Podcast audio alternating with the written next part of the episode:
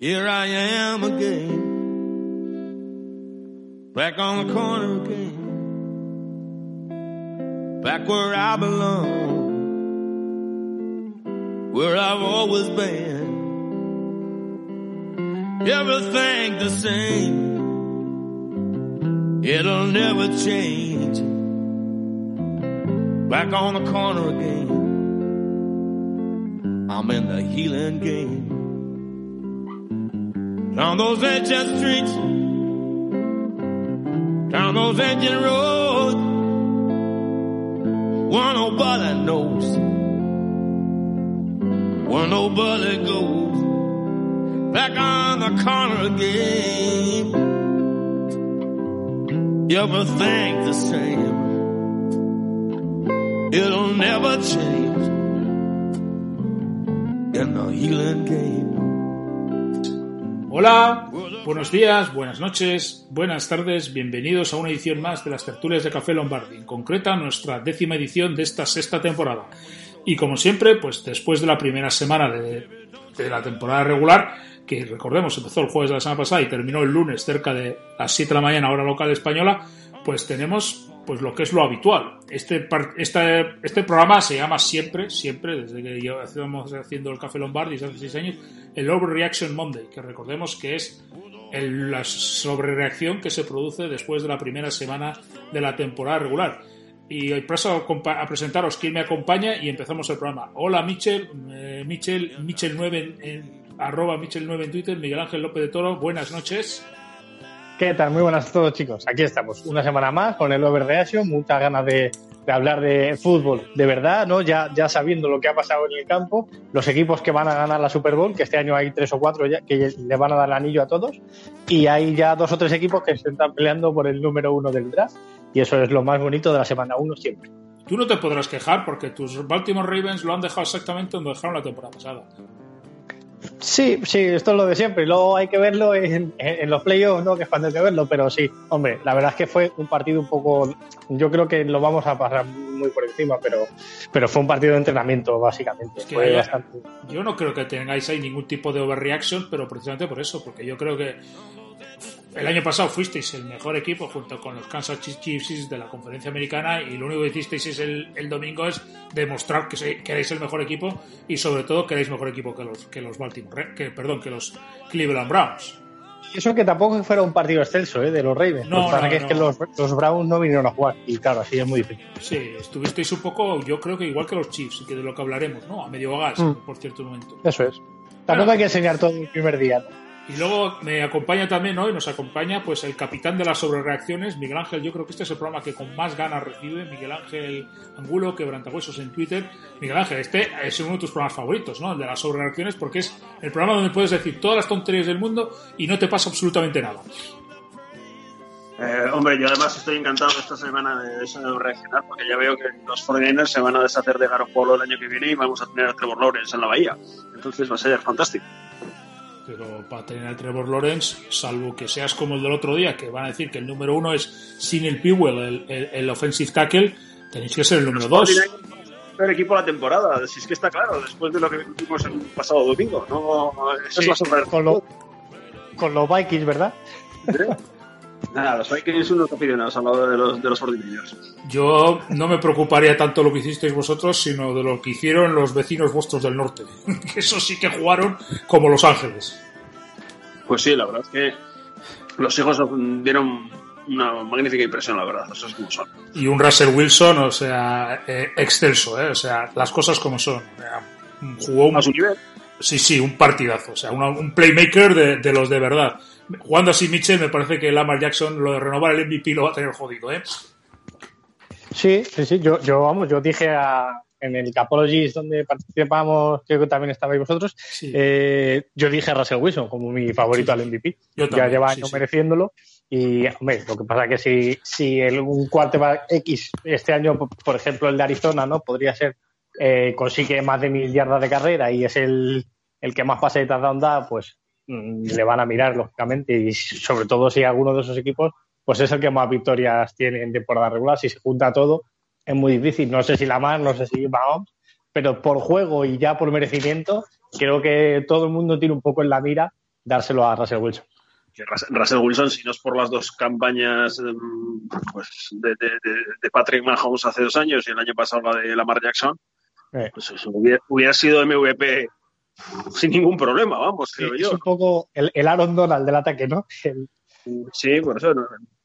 es que, claro, hay que poner en contexto, pues eso, que no ha sido MVP, yo creo que Russell Wilson todavía, pues porque hemos tenido dos, dos dos temporadas que, estratosféricas de dos jugadores que, ha sido era imposible no darles el MVP a tanto a como, como a la Jackson, pero vamos, eh, Russell Wilson, sus campañas no, estaban, no han estado a ese nivel, pero vamos, que hubiera sido un dignísimo MVP en cualquier otra temporada.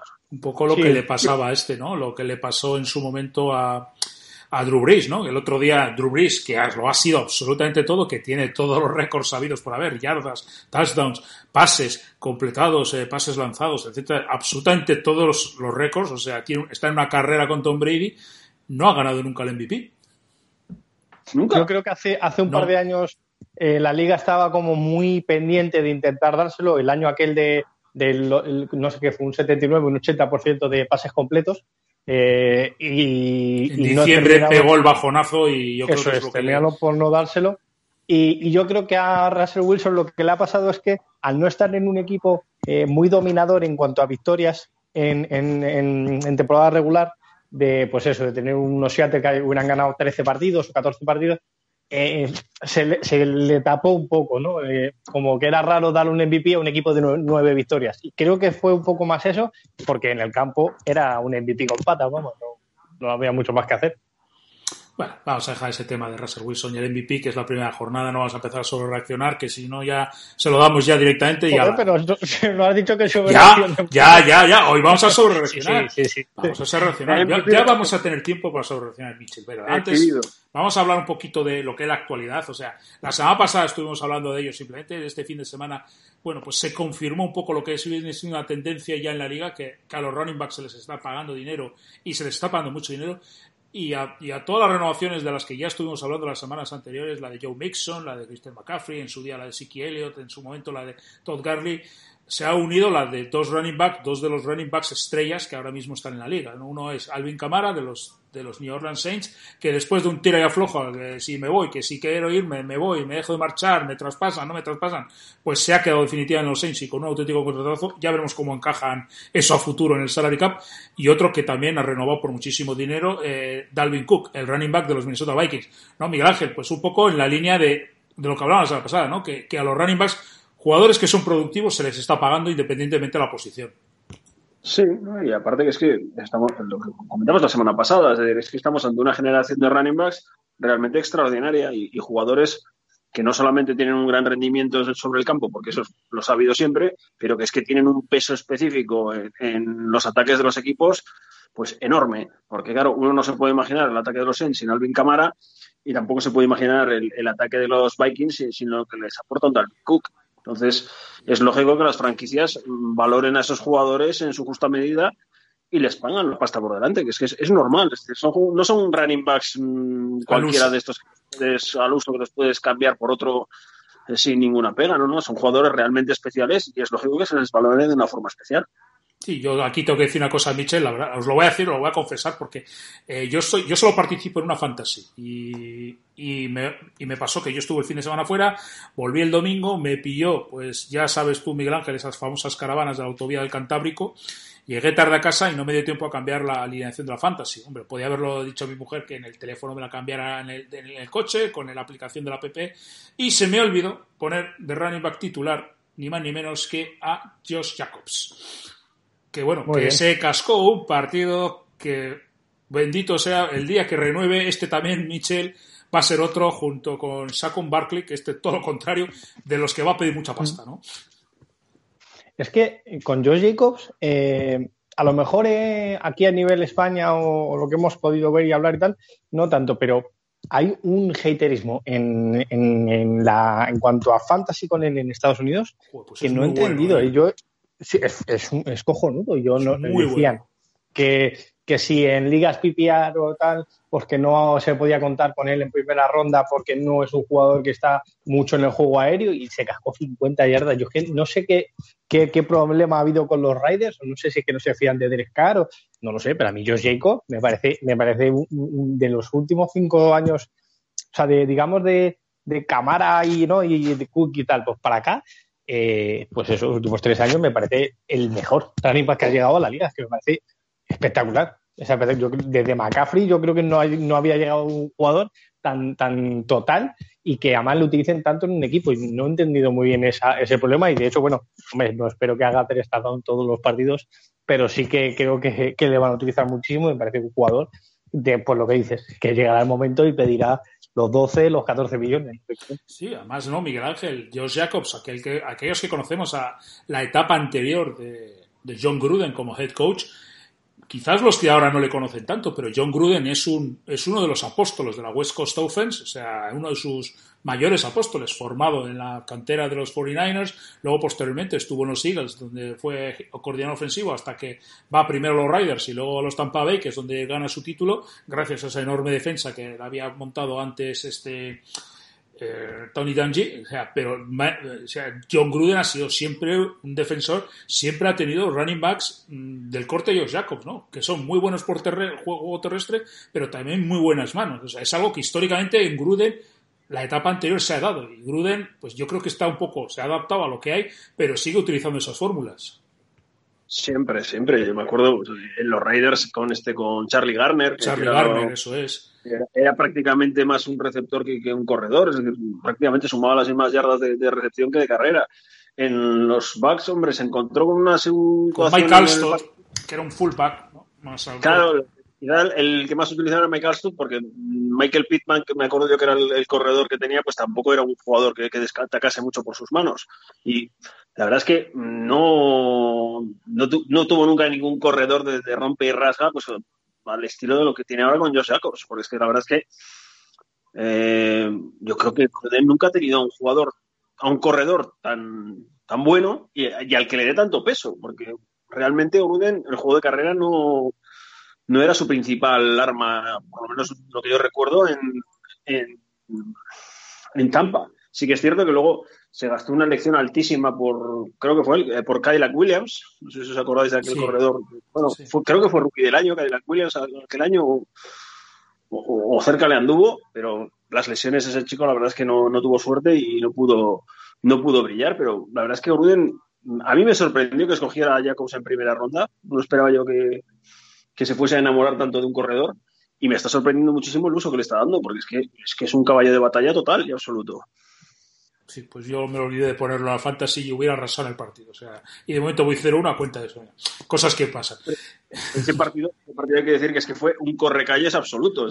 Sí, sí, Ahí cualquier jugador ofensivo de, los dos, de los dos equipos se forraría porque es que aquello fue un festival. O sea, el partido entre, entre Raiders y, y Panthers, otra cosa no, pero anotación tuvo toda la que querías y más. Y alternancia. Sí, pero pero, pero es verdad que, que justo se juntaron McCaffrey y Jacob, que es que es, una reflexión que hiciste la semana pasada y que es verdad que estamos en una época dorada de, running backs y ellos dos, pues bueno, son dos de los, de los máximos estándares, ¿no? Ahora mismo y, es, es, verdad que casi cualquiera hubiera notado, pero es que casi cualquiera tiene un running back estrella ahora mismo en la liga. Hay como, como 10 o 12 jugadores que realmente son muy, muy especiales y eso creo que, que, engrandece de nuevo y vuelve a poner en la picota el juego de carrera y está bien que volvamos un poco a eso también. No, y además una cosa, es que muchas veces pues empieza la primera jornada y los running backs pues no hacen ninguno nada, pero es que casualmente pues ya hemos hablado de la muy buena actuación de Josh Jacobs, la buena actuación de McCaffrey, Dalvin Cook tuvo un partido enorme, eh, Alvin Camara participó muchísimo en el juego de los Saints, tanto como receptor como corredor, eh, y luego no podemos olvidar Derrick Henry, que es otro de los que ha renovado, se cascó un señor partido el lunes que bueno, que, que hay que tener bemoles para lo que hizo. Digamos, un, un running back más corte clásico, ¿no? O sea, norte-sur, pero fundamental en ese ataque de los Titans, ¿no, Miguel Ángel? Porque es que... Molaría, molaría que a Derrick Henry en las retransmisiones de los partidos le bajaran el contraste de color y se le pudiera ver en blanco y negro, porque creo que es el último reducto de ese corredor de verdad norte-sur que hay en la liga. Es un espectáculo, a mí me encanta verle, ¿eh? o sea... Se, se, lo tuvo que currar, ¿eh? porque partido, vamos, el que le planteó la defensa de, de Denver le hizo sudar cada yarda, ¿eh? No fue de estos ahí que, no, no, tuvo que estar ahí machacando Y la verdad es que es lo que decís, es, el, el, único y el único running back que nos queda, pues eso, auténticamente old school, ¿no? Ese bulldozer que pasa por encima de todos los rivales y que percute, percute, percute y, sigue insistiendo. A mí me encantó el partido que hizo, porque además fue, como dices tú, Miguel Ángel, yardas ganadas ciento, no sé si fueron ciento y pico yardas, pero cada yarda sudada, ¿eh? O sea, no, no es la típica que consigues 60 de una carrera, no, estas fueron de 4, 5, 4, 5, 4, 5, o sea, acumulación, ¿no? De, tanto de carries como de yardas, ¿no? Sí, sí. ¿Y, y Peterson? También. Pero bueno, esa segunda juventud de Peterson está en tercera ya, vamos. Bueno, está, es principio de temporada, Micho, ya veremos. Por cierto, hablando, hablando de, de, cosas, o sea, pobre de André Swift, ¿eh? o sea, lo habían seleccionado precisamente por sus excelentes manos, que es por una de las razones, aparte que es un buen corredor, eh, tenía fama de ser, bueno, en los, todos los reportajes de Scouts decían que es el running back con mejores manos del, de todo el draft, y la primera oportunidad que tiene, la pifia que hace, lo cual a mí me parece injusto, eh, Michel, porque no, no deja de tapar lo que fue la real pifia, que es el pésimo planteamiento defensivo de Matt Patricia en ese último cuarto, porque perder el partido como lo tenían ganado es con un 2% que tenía Chicago, que Mitch Trubisky te haga tres touchdowns, que sea el protagonista del partido, cuando prácticamente yo creo que si el partido termina ganando los Lions en Chicago ahora mismo se estaría hablando de sustituir a Trubisky, pues todo ha quedado, digamos, tapado por, un error como el de DeAndre Swift si uno de los perdedores del partido fue Chicago Bears, claro, porque tenía que volver a, confiar en Trubisky y más. De hecho, Allen Robinson ya ha pedido el trade, como diciendo, bueno, encima ahora le vamos a dar a este el balón para que se ponga a lanzar nada. Yo me quiero ir de aquí lo antes posible, como es lógico y normal. Eh, sí, es una pena, pero este partido, de verdad que es para verlo con Ike Jiménez, el de cuarto milenio, porque es que, o sea, Todo, todo lo que pudo pasar mal, salió mal. Y ya al final, es verdad que, Patricia no tiene sentido. Yo creo que, le queda este año ya, porque ya es demasiado. Además, la fanfarronería esta que tuvo de. que creo que lo comentaste con Pepe, ¿no? Que, que diciendo como que él había tenido muchas remontadas, que sabe lo que es eso, que. Y bueno, pues, ah, pero has perdido. O sea, ¿qué, quiere decir con eso? Que eres muy buen entrenador, pues te quedan dos meses en el banquillo de los Lions, o sea que no, no serás tan buen entrenador o no lo has demostrado. Pero también es verdad que la gente eh, al final también culpaba un poco que si Stafford, ¿no? La gestión del reloj, de que se debería haber jugado menos pases, pero que la intercepción es, es, es algo que es digna de Rick, de esa de que le da uno a la cabeza, rebota, se va 20 yardas para atrás y aparece el safety y la coge, pero eso es una intercepción que no tiene, no es un fallo, ni es un fallo tonto del receptor de que no la coge, pero está solo completamente. O sea, culpar a Stafford de una mala gestión cuando da un pase de 10 yardas a no sé quién era, quién era quién era, que estaba solo en el, en, el slot. No sé, me parece que es una serie de catastróficas dicha que se dieron para que los Lions sigan siendo los Lions y sean los nuevos Browns, ¿no? poco a poco, de, la liga y tengan estos partidos contados por derrota cuando deberían haber sido victorias evidentes. Me da pena porque creo que es un equipo que realmente tiene más talento de lo que ha demostrado. Echaron mucho en falta a Kenny Golade, que creo que ya esta semana vuelve, el receptor 1, y, el equipo será otra cosa en ataque, pero, pero es que si se junta todo, pues es muy difícil sacar victorias. Miguel Ángel, ¿de una cosa con la de Dan de Swift no se recupera o, son profesionales? sí, no, sí, no. Es un fallo, ¿vale? Es un, es un fallo gordo, se costó el partido probablemente, o fue una de las causas por las que pudo costar el partido pero leche, eh, que no se acaba el mundo. Entonces aquí se que para la siguiente. Entiendo yo que estos jugadores, si están ahí es porque esos balones los cogen, ¿no? No, no se los dejan caer todos. Sí, no, lo normal es que lo hubiera cogido. La verdad es que el chico tuvo muy mala. Además, es que lo hace muy bien. O sea, hace toda la jugada perfecta y yo creo que al final se confía y, se deja caer la pelota. es que lo hace. Y Stafford en ese drive está magnífico, eh, por cierto, eh, Michel. O sea, lanza dos pases de calidad, de, de, buen quarterback. Bueno, que uno, uno acaba completado y ese, pues desgraciadamente. Pero bueno, lo que habéis comentado, ¿no? Matt Patricia, ¿no? Yo creo que todo esto tapa la, la, deficiente gestión de Matt Patricia, que como siga así, pues no sé cómo va a terminar, ¿no? Eh, el problema con Patricia es que ya llueve sobre mojado. Sí, es que no es la primera vez que se escapa un partido así, ni, ni tampoco la segunda, ni la tercera. Sí, el de Arizona del año pasado, ¿no? Hablas por ese que se le escapó con el partido ganado con Arizona y dejó que Kyler Murray se lo remontara, solito, solito prácticamente. Y que de dejarse escapar ventajas en el último cuarto en los Lions ha sido el pan nuestro de cada día con Patricia. Entonces, pues claro, ya no es cuestión de que a un jugador se le escape un pase o que al otro se le vaya la pinza. O... Ahí yo creo que hay algo más, es algo sistémico, no es, no es un accidente. inevitablemente, cuando esas cosas suceden, tienes que mirar al entrenador. Bueno, ya que ha sacado la palabra sistémico, vamos a hablar de lo siguiente que ha dicho, ha propuesto Michel.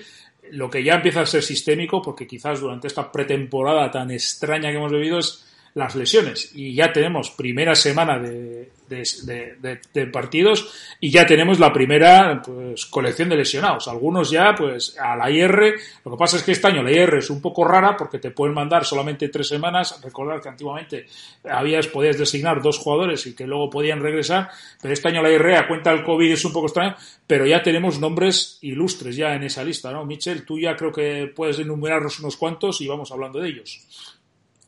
Sí, eh, creo que el más importante por, por, lo que implica para el equipo y para el juego es Marlon Mack.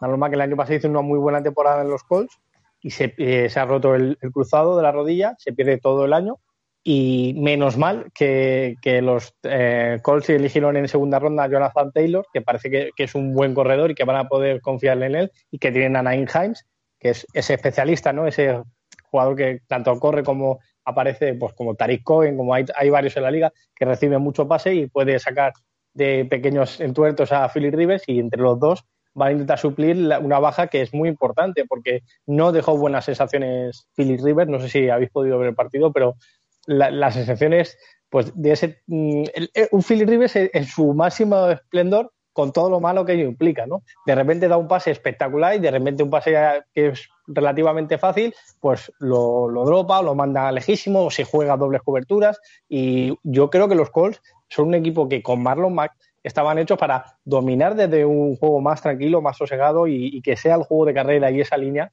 la que domina los partidos y no que se ponga a tirar melones Philip Rivers como lo hemos visto durante años y años.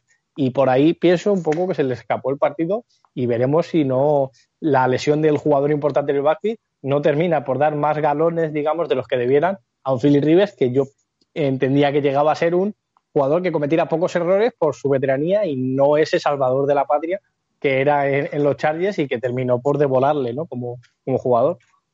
No, porque, a ver, bueno, estamos aquí con las lesiones más notables, ¿no? Ha, empezado Mitchell con la de Marlon Mack. Otra que podríamos también, yo creo que hablar, pues además fue demoledora, porque ya, ya el año pasado se lesionó. Y, es, y estuvimos hablando precisamente de ello. Yo creo que, no sé si con Alberto, aquí con Mitchell y la semana pasada, esa dupla que forma con Jalen Smith, eh, eh, Van Der.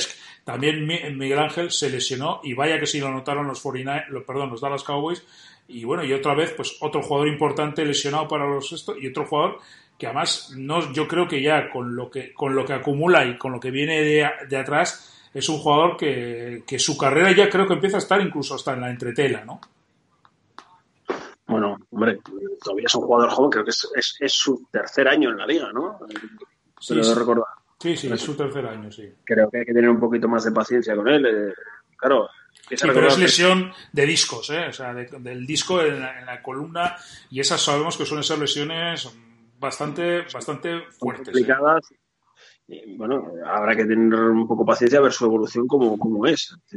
Sí que es cierto que, bueno, pues puede ser una lesión muy grave y, comprometer el futuro de su carrera. Pero bueno, eh, también hemos visto muchas lesiones de ese tipo y ha habido y, retornos de jugadores de, de, lesiones de ese tipo. Entonces, vamos a intentar tener un poco de paciencia y no ponernos en, en, la peor situación. Eh, lo que sí que está claro es que, claro, los, los Cowboys, ahora mismo, esa dupla de linebackers estupenda que eran Jalen Smith y Kyle Van, Kyle Van Der Esch, que yo creo que la, irrupción de este jugador hace dos años y de Jalen Smith fue lo que les hizo dar ese salto de calidad a, la defensa y, yo creo que lo que nos hizo un poco crecernos a todos, ¿no? Respecto a, a la calidad de, de, esa unidad de los, de los Cowboys que en teoría debería haberles llevado a dar un salto de, calidad para convertirse en, contendientes absolutos a, todo. El año pasado se nos desinfló un poco la burbuja, ¿no? Eh, cierto es que los Cowboys les salió todo mal. No solamente fue la defensa que no diera ese paso al frente que todos esperábamos.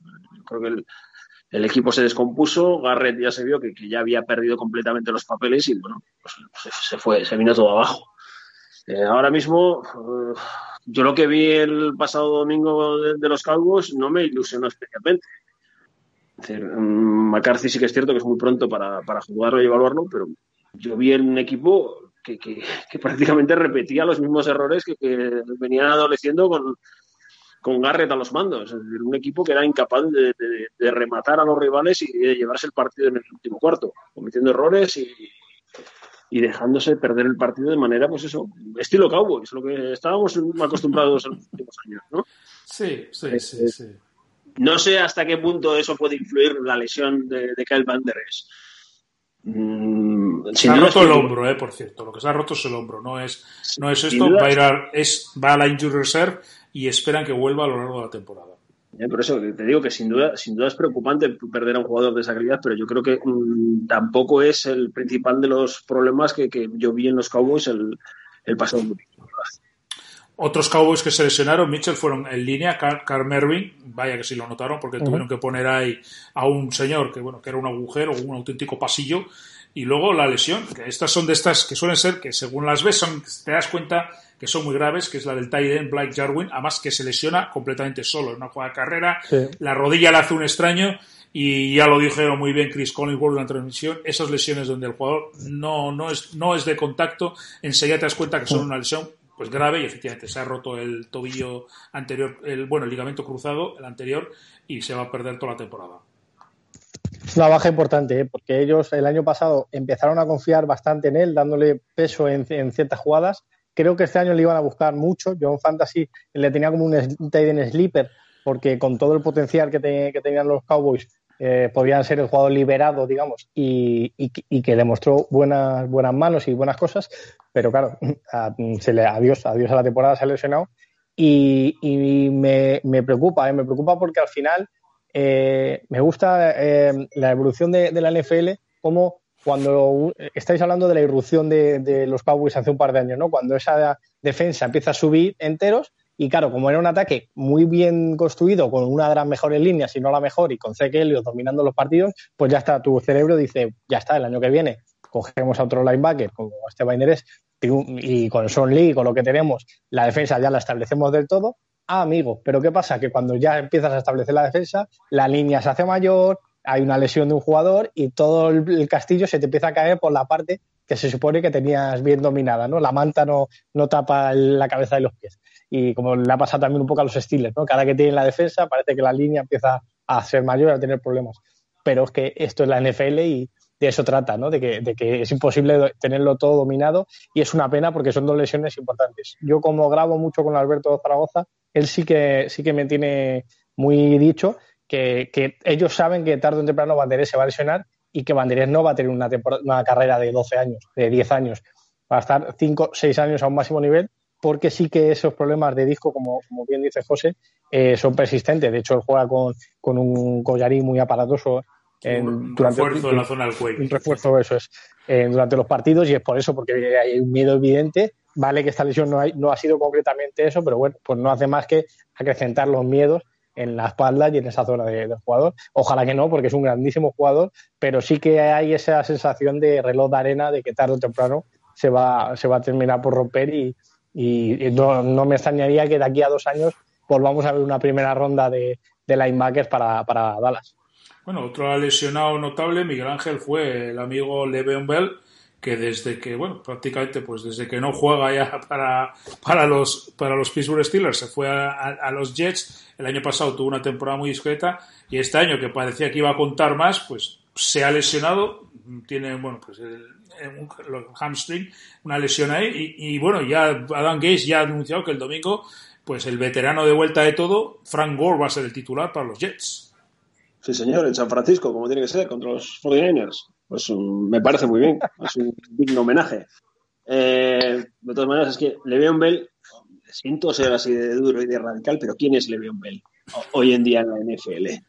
Un, el, el, que hizo un holdout, el, que, el, jugador que se dejó 14 millones encima de la mesa, si no me equivoco, ¿no? Sí, es que, es que y, y, aún, y, aún, así es el running back que más cobra el tío. ¿eh? Sí, es, es Leveón Bale, como el de Madrid sí, ahora. Se va a ir a jugar al golf siendo el que más cobra de la plantilla. Sí, no, es una lástima porque ha sido un jugador extraordinario, daba gusto, era una gozada verle jugar con esa manera absolutamente única de, de correr con el balón Porque es que ahora mismo es un cero a la izquierda en la NFL.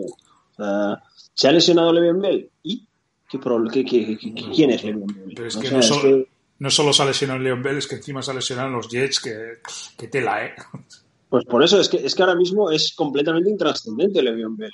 Dicen, no, es que mm, iba a ser una pieza angular del ataque de los Jets, que el ataque de los Jets, pues el ataque de los Jets el año que viene a lo mejor tienen una controversia que tienen, pues eso, a, Trevor Lawrence o a Sam Darnold le tienen que dar la patada porque tiene a Trevor Lawrence con el número uno del draft. Sí, la verdad es que se, se les vio muy mal, muy, muy, muy mal, y la verdad es que el equipo jugó. Y así, no sé, Mitchell, si hay algún. es- Bueno, ha habido un jugador ahora que le acaban de poner en la IR, Mi- Miguel Ángel no lo puede decir, Richard Sherman. ¿Quién? Richard Sherman lo han mandado a la IR, ahora mismo. Pues, pues primera noticia. No tenía ni idea. Pues mira, ya lo que te digo, eh, otro equipo que va a luchar por Trevor Lawrence. Oye, vamos a tener una infra bowl en la jornada 2 entre Jets y 49ers para ver quién se queda con Trevor Lawrence el año que viene. Bueno, bueno, eso es exagerado, que tampoco. No sé si, a ver, Mitchell, la lesión no sé si es de temporada ya, eh, injury, si es de determinación No, de temporada o no, simplemente. no, no, creo que era- yo creo que es porque mandan tres de- semanas, ¿no? Creo que era, no sé, a lo mejor me equivoco, ¿eh? pero me creo que era algo del tobillo o algo así, y como que, que nada, que volvía, al igual que, que Michael Thomas. Que ojo esa lesión, que Eso se, sí que fue. Es, se fue del partido igual, se dicen que mínimo tres partidos y, y parece como que están un poco más asustados de lo que de lo que en un primer momento parecía y que lo mismo se perdía más, ¿sabes? Se perdía cinco o seis partidos y puede ser un problema, ¿eh? Porque Michael Thomas es Michael Thomas. Es verdad que, que no lo utilizaron mucho y que ahora lo comentaremos porque creo que es lógicamente el gran partido de la jornada y que el que hay que comentar. Pero con ese brazo de Brice que dejó más dudas que certeza, yo no sé si, si Michael Thomas eh, va a recibir la mitad de pases que el año pasado. Además, la lesión de Michael Thomas, todo hay que decirlo, se produce en el último drive con el partido totalmente ganado, que no sé qué necesidad tenía Son Payton de, anotar. ¿Por qué no? Y, y- y sobre todo de tenerlo en el campo, ¿no? O sea, tienes el partido ganado. Yo creo que Camara también se, le- se la jugó en ese último touchdown. O sea, vale, muy bien, fantasy, lo que tú quieras. Pero Son Payton, al- algo ya he leído por ahí que, bueno, pues que le han cuestionado ese manejo con el partido ganado teniendo todas sus figuras en el campo, ¿no? Mi- Miguel Ángel, además en un equipo como los, como los Saints, que son aspirantes a todo, no te puedes permitir ese tipo de veleidades, como dices tú, que le da otro ataque, otro ataque de entrenadoritis, ¿no? A Son Payton, ¿no? O sea, yo te Sí, quiero machacar, ¿no? ¿Qué? ¿Cómo? De más molismo. como digo. Eso, sí. Ha querido machacar a los Tampa Bay Buccaneers para demostrar su, su superioridad. Ahora vamos a hablar de este partido. Pero le sobraba, lo de Michael Thomas va a traer cola como, como eso obtenga efectos. ¿eh? Yo normalmente eh, no veo mal que los entrenadores, salvo que sea una paliza realmente tremenda y, el último cuarto sea prácticamente un cuarto de la basura, no veo mal que, que mantengan a los jugadores hasta el final del partido.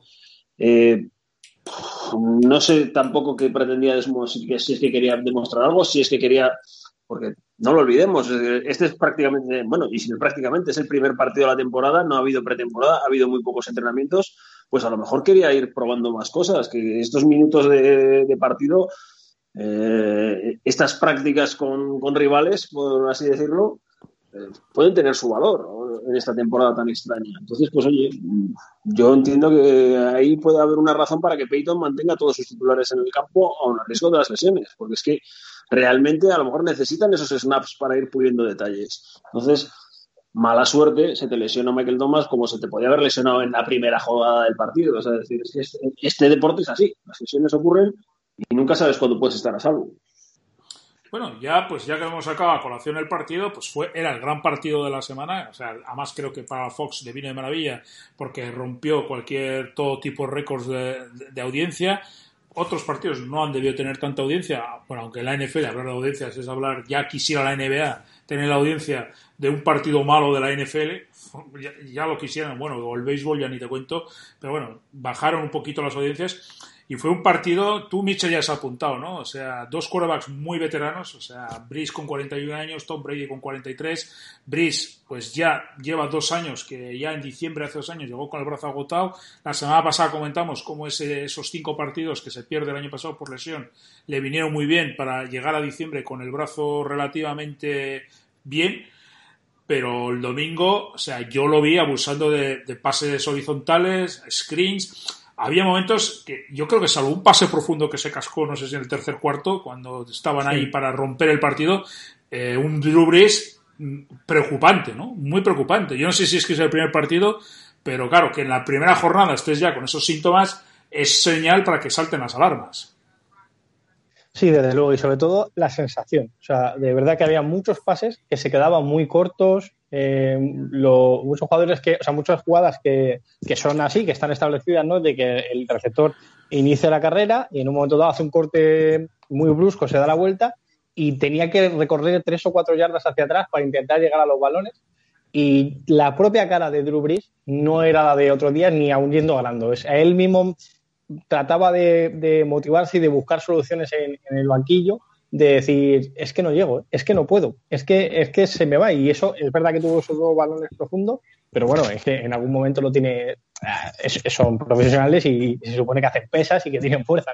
Pero la sensación general, no sé si es porque es pretemporada, aparte de la edad, que eso es evidente en los dos casos, que creo que es preocupante en los dos casos, pero casi me preocupó más Brice, porque Brady le vi más desconcertado. O sea, más como que no había entendido todavía el ataque que tiene o no lo, había establecido del todo, pero sí tenía más fuerza. Pero a es que me, asustó bastante la, falta de potencia en el brazo. Y bueno, menos mal que han tenido una serie de jugadores que, el, chico este, ¿cómo se llama? Eh, Deonte Harris. Ah. No, Deonte Harris, Deonte Harris, que es el, que hace los retornos y tuvo un, un screen tiene una pinta estupenda porque es velocísimo. Hacía mucho que no veía un jugador tan, tan rápido jugar en, los Saints. Y creo que con Camara y tal van a jugar mucho al mini fútbol que se llama, ¿no? lo que vimos hacer a, a Bridgewater el año pasado. Y, más con la lesión de Michael Thomas, que no hace más que, que, establecer que no me extrañaría ver a, seis o siete jugadores de línea. Que César Ruiz, que por cierto, no sé si jugó algún snap, el pick número uno de, los Saints este año en, el draft, eh, no, no, no, sé si le vi jugar, y me extrañó porque es la primera ronda del draft, buscas líneas y estoy convencido de que le vamos a, ver mucho como tight end, intentar bloquear mucho y asusta, ¿eh? la verdad es que da miedo, lo que pasa es que considero que los Saints están establecidos desde una defensa ultra poderosa, más desde un ataque que ya hace dos años que empezó el declive, ¿no? Sí, eso que dice Mitchell, yo creo que es así, no me A mí de los Saints me, me gustó mucho más el planteamiento defensivo que tuvieron, o sea, con esos cinco linebackers que jugaron casi, bueno, con esos cinco defensive backs, con, solamente dos, dos, linebackers, cuatro hombres en la línea, dos hombres y luego ya cuatro, cinco hombres en, el, incluso ya titulares, o sea, con la idea, claro, que salen ya con tres defensive backs, tres corners y dos safeties, que el ataque, ¿no? A mí Brice me transmitió, o sea, me parece que este equipo va a depender muy, muy mucho de lo que haga Latavius Murray, que es un buen running back, muy sólido, muy, quizás no está muy bien valorado, pero consigue esas yardas duras, no comete jamás fumbles, creo que quiero en el dato que lleva no sé cuánto tiempo sin cometer fumbles, y Alvin Camara, y lo que ha dicho Mitchell, ¿no? Van a depender mucho de, de que es Brice, busque esas screens y esos pases laterales esos pitch en pases muy cortos porque la sensación es que su brazo está, pues, que como los pitchers, ¿no? Que ya tiene la cuenta puesta, ¿no? Sí, Brice, hace dos temporadas sí que le vimos que, a final de año no, podía, empezó a flojear claramente, empezó a flotar pases de una manera ya bastante, bueno, llamaba la atención. El año pasado, como tuvo esa lesión y se perdió los partidos intermedios, los pues cinco partidos fueron, ¿no? Yo creo que llegó con, el brazo en mejores condiciones a final de año, pero claro, al final esto es una acumulación y ya son muchos años y mucha carrera y, bueno, pues la pinta la verdad es que el, domingo pasado es que era esa, es que no, le daba el brazo para algunos lanzamientos. y claro, eso es preocupante. Si ya el, primer partido de la temporada, cuando se supone que estás fresco, cuando estás eh, en óptimas condiciones, ya tienes esos problemas, pues ¿qué te voy a contar cuando llegue la semana 10 de la, de la temporada, ¿no? Entonces, claro, está claro que el, ataque de los Saints va a tener que, cambiar y la filosofía de los Saints va a tener que cambiar, porque ya no tienen ese, ese quarterback capaz de, de mantener ese ataque de alto octanaje que, que- que pone puntos en el marcador como si nada. Bueno, sí, a, a James Winston, si no lanza intercepciones, es capaz de ponerte 40 puntos. Claro, sí, pero, pero, mismo Winston es ca- muy capaz de ponerte puntos en tu marcador y en el del rival. eso es problema. A la vez, sí. a la vez. Sí, sí. A- Ahora hablaremos de lo del Pick 6. Ahora, ahora os lo voy a contar. Venga, seguir, sí. A mí no me extraña ver a, ver a Jamie Winston jugar partidos este año. ¿eh? No, no, a mí tampoco. A mí tampoco. porque visto, visto lo visto con Brice, pues es que. Y bueno, es que no, no sé, es que esa edad también se nota a la hora de encajar golpes. Es decir, también llevan un, un contador de golpes muy abultado Drew Brees. Entonces, un claro, sack, ¿eh? O sea, no solo fue- su línea estuvo muy bien, o sea, la verdad es que tiene una Sí, muy buena pero, línea pero así, es decir, no es lo mismo encajar una galleta con 25 años y con 42. 41, Entonces, eh, 41, pero- o 41. Yo tengo algunos un poquitos años más y no es lo mismo hacer un exceso físico con 20 años y con 40. Eso lo sabemos todos. Entonces, eh, los, los Saints van a tener que tener a abrirse entre algodones. Y, un- y yo creo que la primera mm, forma de protegerlo, pues cambiar la forma de jugar, pues para darle más peso a la carrera, más pase corto, más control de balón y luego confiar en que la defensa pues muestre el nivel estupendo que, que mostró el, el pasado fin de semana. Es que la verdad es que se habla muy poco de esta defensa y cuando están todos y están a tope, creo que es una unidad de las de, de las que puede marcar. O sea, pueden, son capaces de dominar los partidos. Sí, además de- Malcolm Jenkins, yo creo que añadir Malcolm Jenkins les ha dado a esa, esa secundaria que quizás era un poco joven, ¿no? o sea, con Malcolm Jenkins yo creo que le ha dado ese pozo de veteranía, porque muchas veces Latimore se acelera al solo, eh, yo creo que... Da- les da ese jugador híbrido mm, que, es casi más un linebacker que un defensive back que, les viene de maravilla. O sea, porque es que ahora mismo, eh, y podemos hablar, también es otro tema que a mí me llamó mucho la atención, por ejemplo, los Seahawks, el partido de Jamal Adams, es que estaba en todas partes, ¿no? El- Michael Jenkins no está a ese nivel porque ya no tiene físico para, para hacer esas cosas, pero es un jugador que es, da una versatilidad a la defensa que es en los tiempos que corren con los ataques, mm, pues eso, cada vez más ligeros, más livianos, más rápidos, eh, pero que sin embargo, por ejemplo, en los en los Buccaneers te encuentras de repente en un snap con un Gronkowski y un Noye Howard alineados como receptores, pues tener ese tipo de jugadores eh, es una bendición. Y yo creo que a los Saints les faltaba eso.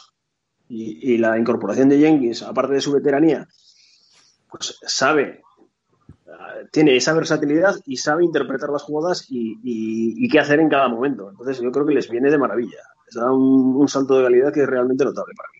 Bueno, de hecho, le interceptó a- al amigo Tom Brady y ahora hablamos de Tom Brady, también Mitchell, que también dio sus sensaciones preocupantes, pero como dices tú, yo sí que le vi que todavía el brazo le funciona, veremos a lo largo que avanza la temporada, porque el año pasado también empezó con el brazo bien, pero a medida que avanza la temporada, pues ese brazo pues sí que declina un poquito.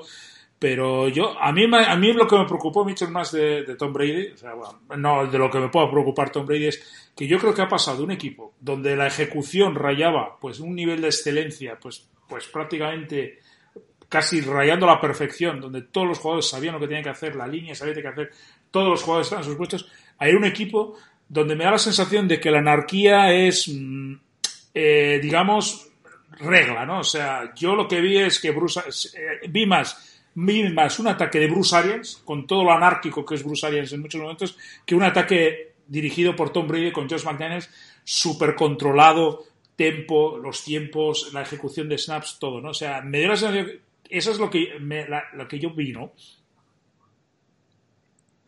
Sí, o sea, es que fue, fue muy, muy extraño ver a.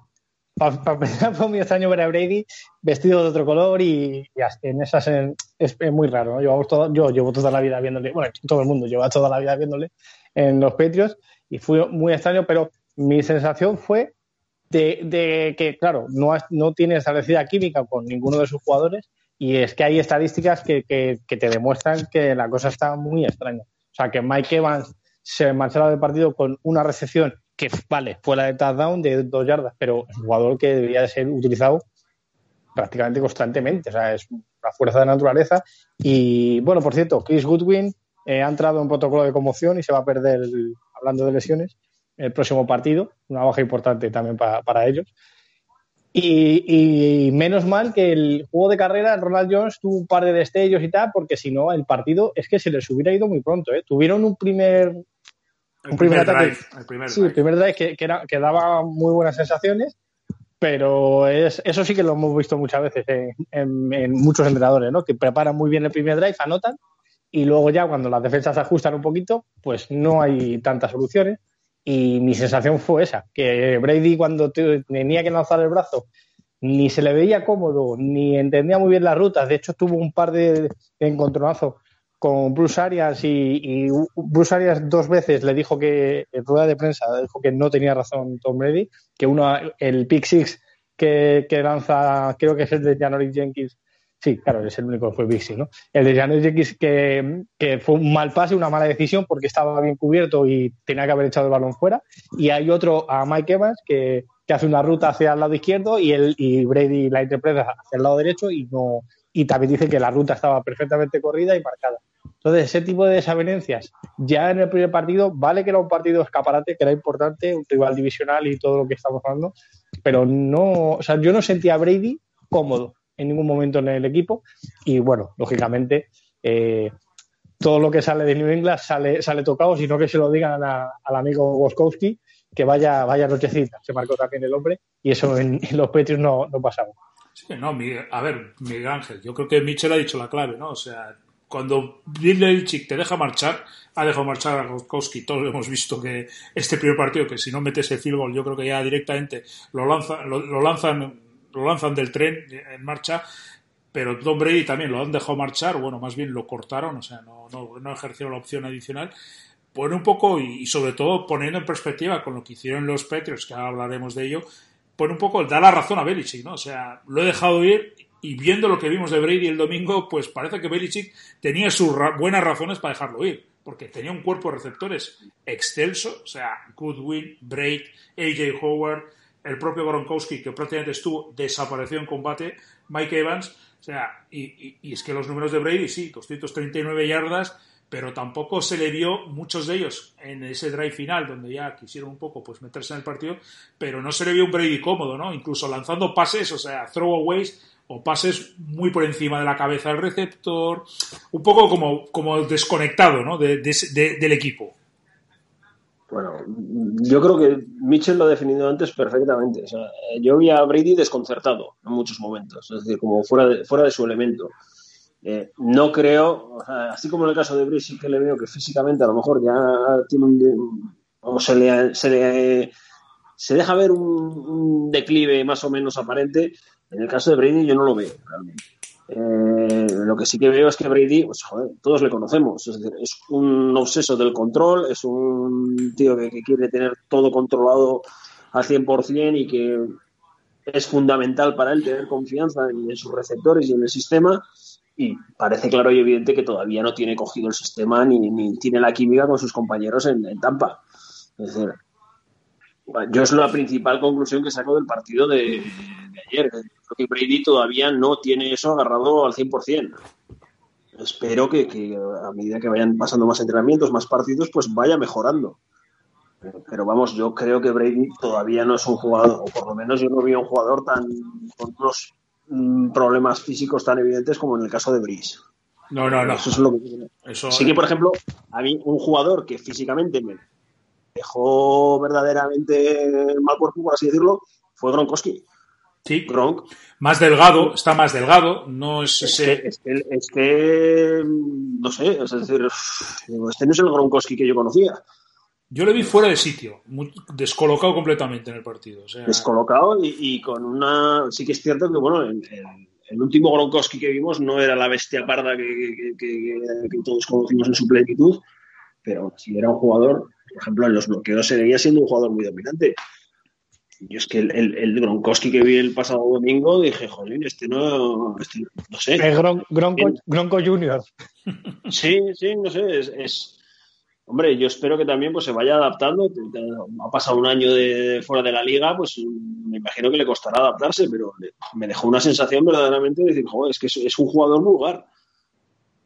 Es que yo tampoco espero mucho más, quiero decir. Es un jugador lleva dos años sin jugar, con también ciertos problemas de lesiones, ha bajado de peso para poder moverse más o menos fluido en el campo, pero si un jugador que en los últimos años en, los Patriots, eh, como dice Miguel Ángel, lo que hacía era bloquear, ¿no? ser el mejor tight end bloqueador de, probablemente de la liga, precisamente por esa potencia física y esa, dominancia que tenía, si se ha quitado 20 kilos, pues ya no vas a tener esa dominancia. Entonces, si, si eh, lo que te hacía especial era que eras el mejor receptor y el mejor bloqueador y ya no eres tan rápido, lógicamente por la edad, y ya no eres tan fuerte, pues me parece a mí que la temporada de Gronco va a ser más anecdótica y juntarse con su amigo y el rollo que, realmente en estadísticas y en el juego, aunque luego tendrá su recepción increíble porque es Gronkowski y además seguro que tiene jugadas entre ellos que más allá de lo que diga el equipo, en un momento dado una defensa, Brady sabe perfectamente diseccionar las defensas,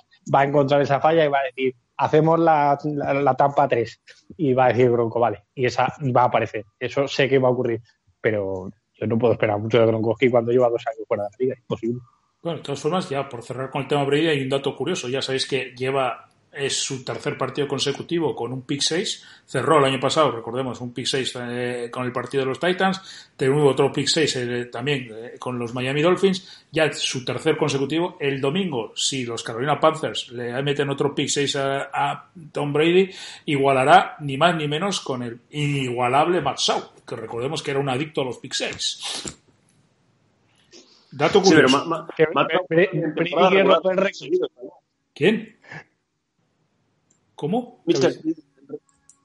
No, no, digo que, Brady que quiere establecer los récords de todo, hasta en eso, o sea, quiere salir en todos los libros. Bueno, simplemente a modo anécdota. Lo que sí estuvo bien Miguel Ángel, sin embargo, fue la defensa de Tampa, ¿no? O sea, sí que vimos ahí Todd Bowles, sí que parece que tiene mucho más trabajado su unidad que el ataque de Bruce Arians, ¿no? y aparte que es, que es, que es una unidad que yo creo que el, año pasado, pues hombre, pasó un poco desapercibida, pues porque los resultados de los Buccaneers tampoco fueron muy buenos, pero yo creo que fue una unidad por lo menos digna. Y este año yo creo que apunta aún más. tiene a mí varios jugadores que me vuelven loco. Lagonte David, por ejemplo, que es que es un jugador que, claro, como está en Tampa y, no lo conoce nadie, pues pero es un linebacker sensacional. Shaquille Barrett, que es otra, es una debilidad personal mía, porque claro, le ves tan pequeñito, tan, tan de bolsillo, por así decirlo, pero luego cuando va al paso es, es que es una verdadera dinamo el tío. Y yo creo que es un equipo que, aparte, con, los esquemas de Balls, la agresividad de Balls, pues es una defensa que mola y que yo creo que hasta que Brady le coja un poco el tranquillo al, ataque, va a ser la que va a mantener a, los Buccaneers en, en, la competición. Sí, aparte... Es que eso, eso es, es algo importante. rápido, José en este partido es verdad que estamos criticando el estado físico y posiblemente mental de Brady y de Brice, pero también es que les tocaron contra las dos de las más feas, ¿eh? porque es que son defensas verdaderamente potentes dentro de la liga. Sí, sí, lo veremos contra los Panthers el domingo, a ver qué pasa. Un equipo en construcción y bueno, y como he dicho Miguel Ángel al poco al empezar el programa, pues el partido fue un auténtico correcallos, ¿no? Efectivamente, David a mí me encantó. Es un jugador, Miguel Ángel, es de esos que parece que está siempre en todas las jugadas, porque es que no había snap defensivo donde David no participara. Es que, es un tío, que lee el fútbol como un libro abierto. O David eh, es un jugador que es que es omnipresente por eso, porque es que, es que siempre sabe dónde está el balón el tío, nunca le engaña.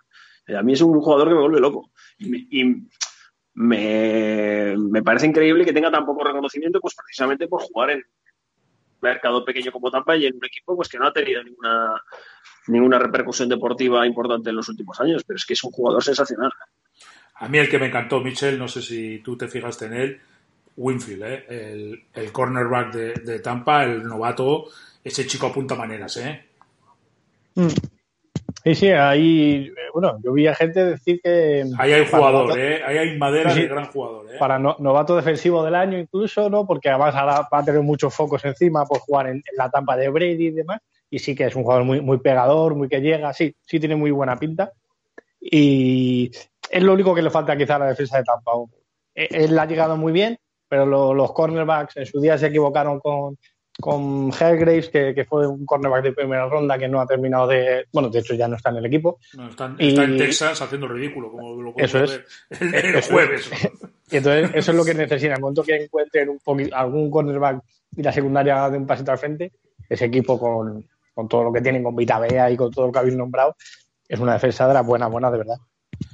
Bueno, hemos hablado del principal partido del domingo. El domingo hubo otros partidos, o sea, bueno, aparte del Sunday Night, que yo creo que, bueno, pues como ya ha dicho, todo lo que hemos tenemos que decir de los Dallas ya hemos dicho, o sea, no hay mucho que decir. Así, cosas que pasaron el domingo, o sea, dentro No, que os, esto... quería, os quería hacer una pregunta. Vosotros que lleváis mucho tiempo viendo fútbol americano, la decisión de no empatar el partido de McCarthy, ¿cómo la catalogáis? Porque a mí me pareció, o sea, claro, a todo lo pasado es muy fácil decirlo, pero de verdad os lo prometo que yo estaba viendo el partido en directo, porque como tengo a, a la bebé que, que por la noche va, pide comida, pues yo digo, esta es la mía, me quedo a ver todos los partidos y yo, yo la voy atendiendo. Eh, la estaba, estaba viendo el partido y con todo lo que le estaba costando al ataque de, Dallas, llega el momento, estás a falta de 6 minutos, 7, porque si me dices que es lo último que queda en el partido, que si anotas ganas y ya está, y si te llevas el partido, pues lo puedo entender. Pero después devolverles el balón y jugártela y, y perder por 3 por no haber querido hacer un field goal. Además que, que, que está Zuerling, que es, que es un muy buen kicker. No, lo entendí y yo no sé si es que nadie le ha querido dar más importancia a la jugada o no, pero me parece que, que medio partido a Dallas, que, sí que poco a poco, o sea, yo creo que si hubieran empatado, la propia dinámica del juego les hubiera dado la victoria del partido. Y, al final lo dejaron ir de una manera absurda, eh, marcándose un garre en, en- en el primer partido, McCarthy. A ver, yo creo que ha pasado que ha querido ser mm, el Noel McCarthy, que, que habían criticado muchísimo tiempo en Green Bay, ha intentado pues no serlo y, y ya pasó lo que ha pasado, Mitchell. No, no, espero que aprenda de estos errores porque efectivamente era un partido que yo, yo creo que es un partido que lo tenían ganado, que lo hubieran podido ganar perfectamente, pero no lo entendí demasiado bien. Yo tampoco lo entendí, ¿eh? Yo- ahí el libro te dice que hay que tirar el fútbol. Y si esto lo hace Garrett, si eso lo hace Garrett, Lo hace bueno Garrett. lo que tenemos macho. Sí, sí, efectivamente. A ver, yo creo que fue McCarthy que quiso ser agresivo para, para decir, oye, mira, el, el- McCarthy que habéis visto en Green Bay aquí no vais a verlo, este va a ser un McCarthy más, más fuera de lo que lo dice el manual, que yo creo que al final en Green Bay pues muchas veces abusaba de, del manual y aquí lo hay- yo creo que se ha pasado de frenada y espero que le sirva lección, porque como has dicho tú, Mitchell, yo creo que es un partido que, que los Dallas Cowboys lo tenían bastante ganable. ¿eh? O sea, bastante, yo, yo es más, para mí, más que ganarlo los Rams, lo pierden los Dallas Cowboys. Sí, porque es verdad que sorprendió un poco el ataque de McVeigh, ¿no? Robert Woods estuvo muy bien y sobre todo el juego de el juego terrestre, ¿no? El juego de carrera Este muy bien. Claro, Malcolm Brown Muy esté muy físico, bien. además, ¿eh? muy, muy físico. Eso ¿eh? es, O sea, Eso muy es, físico. sí, sí, la, la línea muy, muy, muy, muy potente. Es verdad que él no tenía a Gerald McCoy, Don Taripo se le ve súper acabado. Ya cuando un jugador que ha sido, ha tenido más nombre que juego, ¿eh? yo creo Don Taripo en la liga, porque por ser tan grandote y tal, por, sí que recuerdo algún touchdown que metió en Kansas en su día, pero cuando llevas cuatro o cinco equipos en tu haber es porque no has terminado de enganchar en ninguno. Y yo eh, la llegada a, los Cowboys me gustaba más Gerard McCoy, sinceramente, y creo que perderle a él que no haya podido entrar en el equipo por la lesión y confiar que Don Taripo sea el ancla que, pues mira, el primer equipo que les ha corrido eh, bueno, es el primer partido, pero quiero decir que, que ni siquiera era pues tener a Todd Gurley como podía haber sido otros años con los Rams y ya han tenido muchos problemas. Sin Bander, si no funciona la línea, cuidado, eh, cuidado con esta defensa que es muy joven. Es verdad que en secundaria han ido mejorando. Dix tuvo un par de buenas acciones y tiene buena pinta, pero como les corran mucho a Dallas, pueden sufrir mucho este año. ¿eh? Sí, sí, totalmente de acuerdo, Mitchell. Además, es que yo, a mí, a mí era un partido que lo tenían ganado, o sea, y lo, y lo acaban perdiendo. Pero sí, son cosas que pasan y, y, y bueno. Los Cowboys de siempre. Sí, los Cowboys de siempre, sí, efectivamente. Desde que se fue Jimmy Johnson. Pero bueno, dejamos el. A ver, volvemos a un clásico. Mm, Luego nos dirán que no hablamos de ellos. O sea, eh, Miguel Ángel, el que dejó toda una lección de. Así como Sean Payton, hemos dicho que el más moli- yo soy el más molón, el que dio toda una lección de lo que tengo que hacer y adaptarme a lo que tengo, Bill Belichick. O sea, le pegó una soba a los, a los Dolphins, a mis Dolphins, pero les pegó en todos los lados, en los dientes, en las rodillas, en la espalda, donde, donde hizo falta. Porque es que el partido, a pesar de que solo dice 21-11, la- la soba que dieron los, los, los Patriots, que además que es que dijeron, ah, no tengo, no puedo pasar con Tom Brady, me da igual, corro con Cam Newton. La verdad es que el Belichick, lo- el planteamiento del partido fue, fue una auténtica maravilla, ¿no? O sea, pues, ¿no? lo lo de- siempre con Belichick, es que yo no, esperaba otra cosa. Está claro, este equipo, eh, ahora mismo, el ataque, pues eh, en el juego de pase el año pasado ya vimos que, que no tenía gran cosa, pues, porque sus receptores no son muy desequilibrantes. Y con Cam Newton, pues no esperábamos tampoco grandes fuegos de artificio en el, en el juego de pase.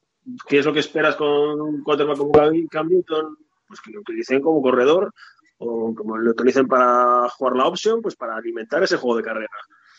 Pues es lo que hicieron los, los Patriots, aprovechar lo de siempre, aprovechar lo que tienen y explotarlo a la perfección en la medida de, sus posibilidades. La defensa sigue siendo estupenda, cierto es que el ataque de los Dolphins tampoco creo que suponga un, No, un buen reto, no. y bueno, en el ataque, pues poco a poco, con sus juegos de carrera, sus cuatro pases que soltaba Newton, su- pues eso, las, las jugadas diseñadas para que Newton o corriera o engañara a la defensa, pues típico Patriots, es decir, metódicos hasta el final y pues eso, librándose de un rival inferior, pues como el que espanta una mosca. Los Patriots de toda la vida. Sí, porque Mitchell, vosotros esto lo habéis visto el año pasado, porque erais unos adictos al juego de carrera, entre Lamar Jackson y ese juego potente de carrera que tenéis el año pasado, pues acumulabais yardas y yardas y yardas de carrera. Pero es que los Petros, que durante pues prácticamente 20 años han sido el equipo Tom Brady, Tom Brady pa- pasando, pasando, quizás hace dos años, el final de temporada, cambiaron ya el ciclo, se, fue- se hicieron un equipo muy, muy corredor. El año pasado, bueno, fue una cosa híbrida, pero le cascaron 217 yardas a los Miami Dolphins, que se dice pronto, rápido y mal, pero que te metan 217 yardas corriendo es, un- es una, hoy en día parece algo ya ante- antediluviano, ¿no? Sí, mira que, que Christian Wilkins y de Andre Baker no hicieron mal. De, No jugaron mal, todo. es que, a ver, la defensa lo que pasa es que no tenía soluciones para parar el juego de carrera, es que no las tenía. Pero a mí es un partido que no, me- que, no, no sirve para nada. Lo que dice Miguel Ángel. O sea, el ataque de los Dolphins, pues mira, Fi- Fitzpatrick fue Fitzpatrick una vez más, no fue Fitzmagic, fue Bueno, el, hermano, el, hermano malo. Tampoco es culpa suya todas las intercepciones, ¿eh? O sea, No, eh, no, no, si yo no, no le culpo. Él ha hecho lo que hace siempre. Una vez es, ah, te saca el partido de 400 yardas y otro partido te hace dos intercepciones, pero no, no le puedo pedir más. Además, se lesiona Devante Parker, que eso sí que es un problema, sí. porque Devante Parker, el, el receptor de Miami, se ha lesionado. Y, y, claro, para uno que teníais más o menos que, que fue la importante, eh, terminó por no jugar y veremos si puede jugar el próximo partido. Entonces, no sé yo si va a tener demasiadas soluciones estos Dolphins y además el- la defensa se vio atropellada por Cam Newton. Y en cuanto a los Patriots, bien la defensa, con este ataque hay poco que, que tenía poco que demostrar, pero lo que a mí que no buscaran ningún pase en ningún momento, no sé si es que no quieren eh, demostrar nada porque no les hacía falta, porque este partido, si, si en Kill Harry no, no hace la tontería esa, pues lo hubieran ganado prácticamente a cero y ya está, no hubiera habido problema.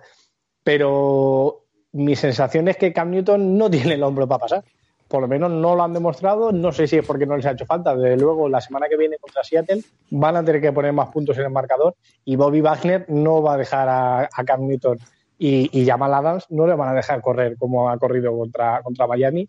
Y ahí es donde vamos a ver si realmente Cam Newton eh, tiene físico y brazo para liderar a los Patriots o si va a ser un equipo de sacar las victorias contra equipos malos por ser un equipo muy metódico, que es lo que yo creo que, que puede llegar a pasar y acabar con 7-8, una temporada más o menos digna, reconstruir el equipo y vamos a ver qué pasa en el futuro. Pero mucho tiene que demostrar Cam Newton con el juego de pase para ganar a equipos como, como Seattle. Bueno, también una cosa, no Miguel Ángel, sí, con Cam Newton, lo que sí que dio la sensación, ¿eh? a mí por lo menos, ¿eh? Bill Belichick, que la salud de, de su quarterback a largo plazo le importa un comino, ¿no? Porque lo, lo- fíjate que los puso a los puso a golpes a todo, ¿eh? Yo es que yo no creo que tenga, no, no lo sé, ¿eh? pero mm, por otros jugadores que han tenido esos problemas en el hombro, yo creo que Newton ya debería tenerlo recuperado y en condiciones. Si no al 100% de lo que él ha sido, porque, claro, tenía un brazo que era un auténtico cañón, sí que en unas condiciones pues buenas para jugar en la NFL. Yo ahí no creo que tenga problemas para lanzar, o eso espero o, o deseo. Eh, lo que sí que tengo más dudas es de que Newton vaya a aguantar toda la temporada jugando de esta manera. Ahí sí que no, no estoy nada convencido. 15 Porque es que acarreos, ¿eh? que son muchísimos. ¿eh? O sea, si eso lo, lo multiplicamos, No, lo multiplicamos son casi 200 y, y pa- para él va a ser, yo creo que muy difícil, ¿eh, Miguel Ángel. Ese es, ese es el, ese es el tema. Yo, yo el, el tema del brazo de lanzar, yo espero que esté en buenas condiciones. Lo que no creo es que vaya a aguantar tanto tute jugando de esta manera, porque es que ya es un jugador que ya ha tenido sus lesiones, ya, tiene su edad, ya tiene sus kilómetros, ya tiene sus golpes, y jugando así, como un running back más prácticamente, pues mm, se me antoja muy difícil que pueda aguantar toda la temporada así. Bueno, hablando de golpes, mm, por dejar este tema, el que se llevó todos los golpes, sabido sí por haber, alguno más, e incluso alguno de regaliz, fue el amigo Carson Wentz, ¿no? Ocho sacks, o sea, le, dieron de todos los lados y por todos los lados con, una línea de Filadelfia. A la semana que viene estará aquí José Ladio, pero Mitchell, un desastre esa línea, ¿no? O sea, es que prácticamente el pass rush de los Washington Redskins empezaron 17-0, parecía que Filadelfia se iba a llevar el partido calle, pero es que luego le dieron la vuelta, 27 puntos y, ganando hasta con comodidad, ¿no? Y dándole a, Carson Wentz, o sea, yo creo, eh, este sí que no va a terminar la temporada como no lo protejan. Lane Johnson vuelve el domingo, fue baja de última hora, pero como no lo protejan, este sí que no termina la temporada de una pieza, ¿eh? Sí, es verdad que se dio un poco la, la, tormenta perfecta, ¿no? Lane Johnson no juega, Jason Peters, que ya tiene pues más años que un bosque, como dice aquel, eh, volvió. En línea más, más veterano junto con el de este, con el de los Rams.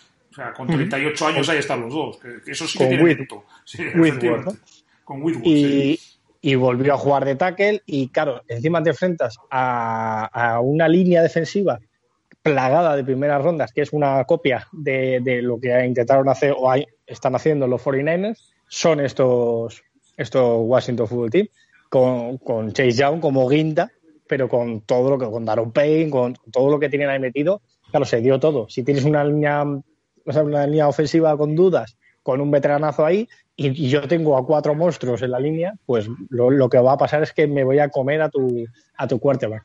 Eh, tengo muchas ganas de ver si esto es, es, redituable, si vuelven a tener esos problemas en la línea, porque si eso es así, no hay nada que hacer con, con los Eagles, porque la defensa ha demostrado que ya no es la que fuera, la secundaria muchos problemas para defender a un ataque que en principio no tiene nada en el juego aéreo, más allá de, Terry McLaurin, que más o menos demostró algo el año pasado, pero el resto es nada.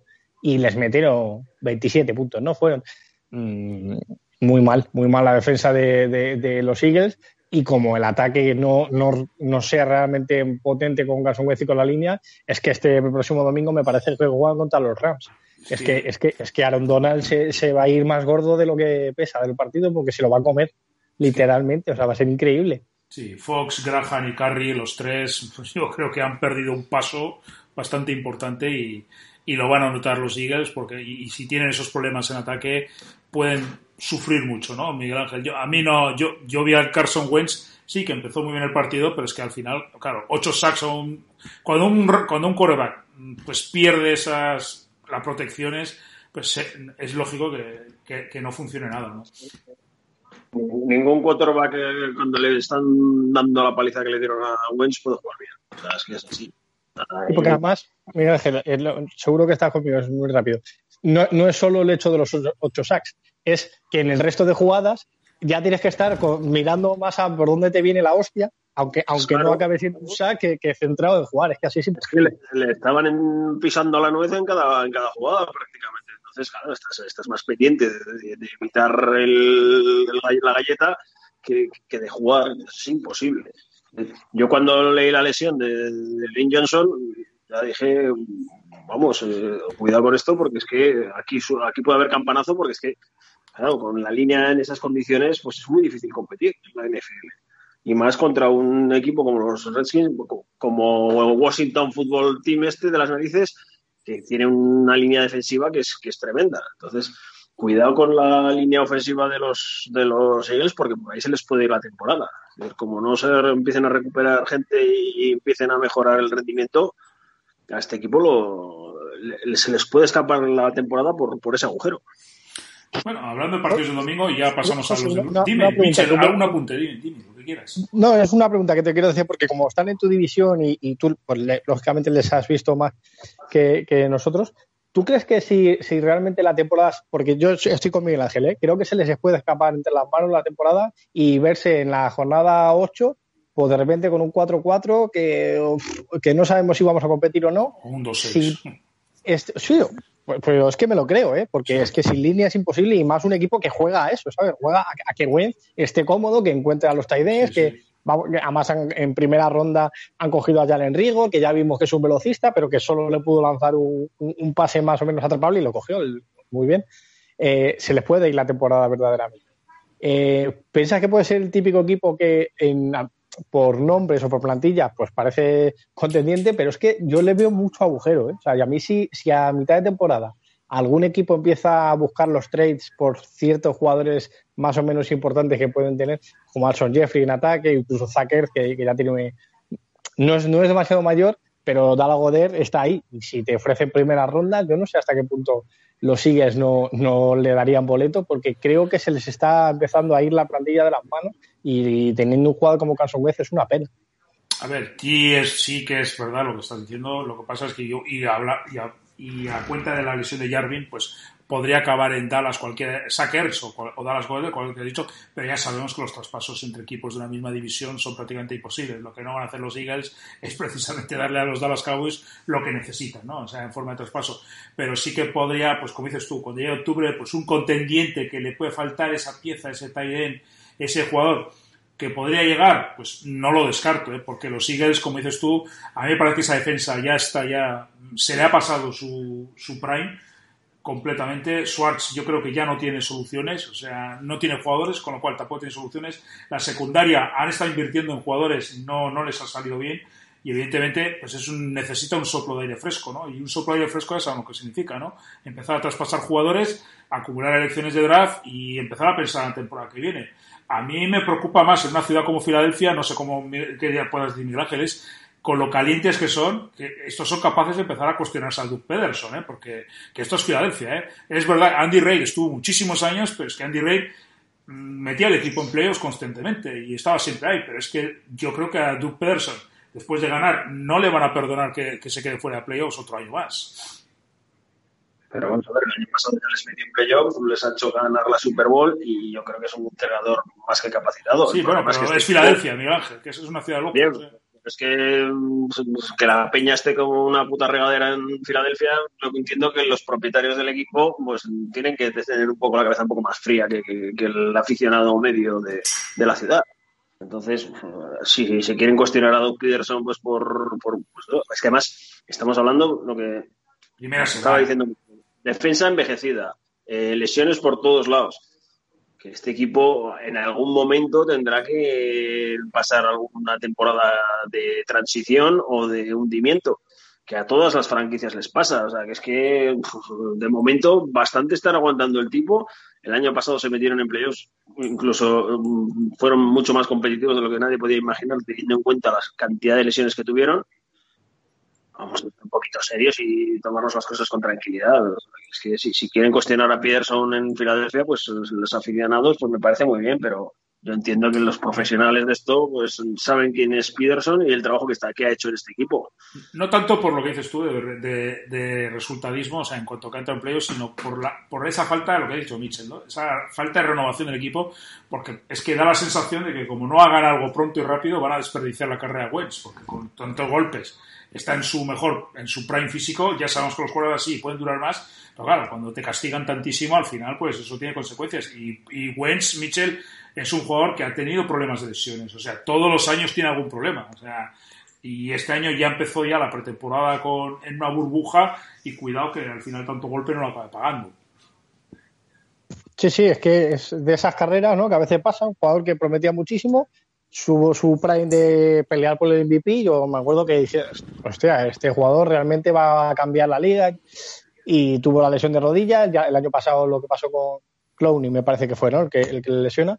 Y, claro, mm, al final, si te tiras más temporadas lesionado jugando, a muy bueno que seas, no hay nadie que lo soporte, porque nadie te va a pagar el dinero que, que, cobra Gwen por un jugador que, que se pierde la mitad de los partidos y huele muy mal las cosas en Filadelfia. Esperemos que no, porque a mí es un jugador que me gusta, es la clase de, de cuartebas que dice, joder, que cómo se atreve, cómo arriesga, como pero claro, eh, una franquicia que quiere ganar y que, y que si se le escapa, de verdad que no me extrañaría que Fletcher Cox, eh, Jason Jeffrey y estos jugadores que tienen más nombre se empiecen a ir y, hombre, Carson Wentz no lo van a soltar, pero sí que no va a tener un contratazo un segundo contratazo porque es imposible confiar en que no se lesione y más si te hacen ocho sacks por partido. que está todo muy negro en este, este, en este equipo. Pues bueno, ya hablaremos de la semana que viene, que está José Ladio, hemos jugado contra los Rams, si empatan, pues todos nos olvidaremos, si se ponen 0-2 ya, como dices tú, Michel, es empezar a señales de prudente, pero ya Miguel Ángel, el equipo que ya ha empezado a dar ya señales de que aquello ya es un circo, de hecho, ayer saltó la noticia, son una vez más, y, y ya creo que ya forma parte de la tradición, son los Cleveland Browns, que la verdad es que yo, Michel, ni, ahora lo dirá Miguel Ángel, lo que, a mí ni se presentaron a jugar el partido, ni estaba ni se les esperaba, yo creo, yo, yo creo que el entrenador tiene que estar decepcionado, no, sino lo siguiente, un, pues un, pues la verdad es que Baker Mayfield, yo no sé dónde estaba, eso estuvo A mí lo único que me gustó de los Browns el domingo, lo único fue el uniforme, porque es que todo el resto, yo decía, pero este equipo, o sea, con de la historia de que si han tanqueado, que si las elecciones, que si no sé qué, no sé cuántos, es que lo del domingo, o sea, la sensación que me dieron es que, que estaban allí como, venga, vamos a pasar la tarde aquí en Baltimore y cuando terminemos vamos para casa. Muy mal, muy mal. muy mal, pero... Muy pobre, muy pobre. Es decir, de equipo mal preparado, mal y, No lo sé, es que encima, bueno, pues puedes pensar que, oye, eh, entrenador nuevo, han tenido problemas pues para... Con toda esta pretemporada tan extraña que hemos tenido y demás, pues habrán tenido sus problemas para, para instalar el playbook y todavía están en pleno periodo de rodaje, pero es que aún así la sensación era un poco como de, no sé, como de, jadez o, de, hastío por parte de algunos jugadores, ¿no? De decir, pero si es que esto es lo de la historia de siempre, eh, no merece la pena ni, ni, que nos partamos la cara por, por este partido. No sé, es una, solamente es una sensación, es un partido, las cosas pueden dar muchas vueltas, pero es que ya te digo que no sé, de equipo deslavazado, de equipo desmotivado, de equipo sin ambición. A lo mejor estamos sacando demasiadas conclusiones de un partido más contra un rival durísimo, pero penalizaciones, desorganización, eh, errores groseros. Eh, tuvieron más o menos el partido, bueno, el partido los Ravens lo tuvieron controladísimo desde el primer momento, lo que pasa que, bueno, un fumble en, una jugada de, goal line pues les dio un poco de vidilla a los, a los Browns y tuvieron su oportunidad antes del descanso en un drive que parecía que iba bastante bien. Tenían una, un primer down asegurado en una recepción sencilla. Yo no sé si fue Beckham o, Landry, un drop clamoroso. Perdieron la posesión. ¿no? Perdieron la posesión y en el siguiente drive, en, en, 30 segundos, los, los, los Ravens se, se, recorrieron el campo, anotaron el touchdown y ya aquello ya fue la sentencia definitiva del partido. Pero es que la sensación que dejaron los Browns a mí la verdad fue verdaderamente mala. Sí, además Michel, o sea, lo has comentado tú al principio, no solo la sensación de, mal equipo, o sea, de poco entrenado, poco trabajado, desmotivado, porque, bueno, de hecho ya Odell Beckham ha pedido el traspaso, o eso es lo que dicen, que ya quiere marcharse del equipo, es que encima Baltimore ni se esforzó, o sea, es que Baltimore prácticamente se entrenó con los Rams, o sea, con los Browns, o sea, salieron ahí, pues un poquito para acá, otro para acá. El partido está ganado y, bueno, venga, como hacen los buenos profesionales, terminamos el partido. Pero que esto es algo que yo puedo entender que ocurra en la jornada 15, que el otro equipo ya está pensando en la temporada que viene, pero con el primer partido, además, entrenador nuevo, todo el mundo pendiente de ti, pues esta sensación que dieron los Browns, a mí me parece que muy preocupante y esto lo podemos enlazar con lo que has dicho tú antes. Es que el jueves juega contra los Bengals que todo lo contrario. A mí me parece un equipo mucho más trabajado y mucho más hecho que, lo que parecieron los Browns. Sí, ¿sabes lo que pasa? Que en el partido del jueves eh, he visto que mm, Atkins no juega, eh, Reader se fue tocado, entonces los Bengals si tienen poco a lo que agarrarse en defensa y encima les quitas a estos dos jugadores, eh, pues menos todavía. Entonces, yo creo que solo con el juego de carrera, que sí que me gustó, o sea, creo que Chap y Han estuvieron más o menos bien, lo que pasa que, que lo que dices, Baltimore es un equipo muy hecho y es muy difícil meter la mano ahora mismo, ¿no? Pero sí que yo creo que puede ser un partido relativamente cómodo para, para estos Browns si realmente dominan el juego, desde el juego de carrera. A mí lo que me llamó la atención fue esa malos modos y mala comunicación entre Mayfield Jarvis Landry o del Beckham. Bueno, lo que decís, del Beckham ha pedido el trade, pero ya, lleva, ya el año pasado lo pidió, no, no, no se ha encontrado cómodo en ningún momento y me preocupa mucho Mayfield porque al final fue el número uno absoluto de un draft, es el hombre anuncio en Cleveland, todo, todo el equipo está hecho para él y no termina de disputar. Eh, empezó muy, muy bien su carrera pero la realidad es que el año pasado ya se quedó en el debe y este año, pues, empezó fatal la temporada. Dos intercepciones y sin, sin sensación de, de, tener nada que, aportar al equipo, más allá de ser un game manager y dejar que el juego de carrera funcione. Entonces, con equipos contra como los Vengas, que ya veremos si tienen algo más que, decir que, que, lo que hicieron en la primera jornada, eh, pueden sacar algún partido, aunque solo sea por el potente juego de carrera que tienen y porque la línea, bueno, pues Miles Garrett y tal, si no tienes una muy buena línea ofensiva adelante, pues sí que te puede hacer un destrozo en un momento dado. Pero muy malas sensaciones y sobre todo de cara a pensar a un equipo que puede intentar pelear realmente en playoff, me parece que se queda muy corto ahora mismo en estos, estos Browns para enfrentarse a equipos más serios. Sí, a mí, a mí yo creo que es una decepción más en la larga historia de decepciones de estos Browns. Eh, y yo creo que del domingo, yo creo que podemos, bueno, ya dejaremos el tema de Aaron Rodgers porque el partido que se marcó Aaron Rodgers es antológico. La verdad es que eh, parece Miguel Ángel puede ser un buen remedio, ¿no? Eso de contratar a tu heredero, porque es que Rodgers le mandó un recado a Jordan Love, digo, chaval, de momento a mí tú ni me vas a que no no me mueve la silla, ¿no? Porque es que esto fue el Rodgers que hemos acostumbrado, ¿no? Ese Rodgers, el auténtico playmaker y sin salir y sin hacer el yo me da la gana, ¿no? Sino jugando pues, como tiene que jugar, ¿no? O sea, el es que todos creíamos bueno, que. ¿eh? Bueno, hizo también de las suyas. Sí, también, de las suyas y esa secundaria de los Vikings es de llorar. las cosas como los, son. Los alucinantes de Rogers que vimos, de, que, que, todos estamos llamando la atención, fueron los clásicos de Rogers. O sea, de los de estiro la jugada, me salgo del pocket, espero que se desmarque y luego lanzo un pase alucinante y ya está. Es decir, mm, el Rogers eh, flipante que vimos fue el Rogers de siempre, el Rogers de, los highlights, el Rogers de, yo me lo hizo, yo me lo como. Yo no vi ese Rogers del 2011 que era metódico y era un asesino despiadado. No, vi, al Rogers heroico. Mm, contra estos Vikings que a mí personalmente me decepcionaron. Sí, la secundaria es muy mala, muy mala puede valer, porque es que además eh, Rogers a los Vikings les tiene tomada la medida y les tiene comida la moral. No sé si contra el resto de equipos de la NFL, contra equipos de más entidad, mm, le va a valer. Porque es que ese Rogers heroico yo me le conozco. Y, en los últimos años también sabemos hasta dónde llega esa versión heroica de Rogers. Y no, y no es suficiente. Entonces, pues a ver, a ver, sí que es cierto que yo creo los Vikings mm, fueron un juguete en manos de los, de los Packers. La línea defensiva, yo creo que la lesión de este de Daniel Hunter se notó muchísimo porque apenas le quitaron a Rodgers, pudo estirar la jugada todo lo que quiso, el juego de carrera funcionó con cierta solvencia. Fueron un juguete. Los cornerbacks de, Minnesota ya están entrando en el terreno del drama absoluto. Entonces, no sé, eh, yo esperaba que tuvieran enfrente un rival un poco mejor, la verdad. Más. A mí me, decepcionaron más los Vikings que me impresionaron los Packers. Pues el domingo tienen contra los Detroit Lions, que tampoco, si salvo que Pat Patricia enderece la nave, tampoco es una piedra de toque, ¿no? la, división ahora mismo apunta a chollo para los Packers. Sí, sí.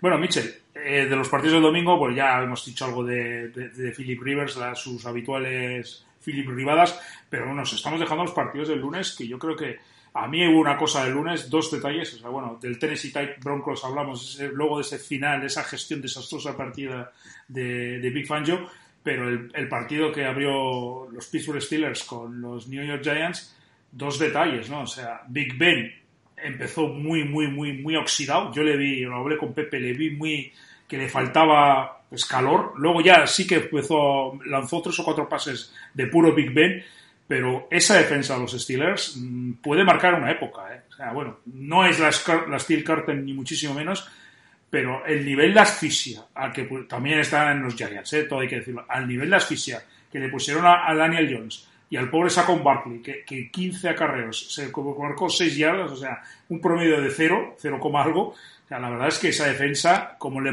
como mantengan la unidad sin lesiones, va, va, va a dar muchas alegrías a estos Steelers. Sí, sí, había, había un jugador. preocupado, sobre todo, ¿no? Porque es que dan, miedo, ¿eh? Hombre, hombre. Pues sí, es verdad que la línea de los Giants fueron unas madres, porque muy mal, muy mal. Pero a mí me.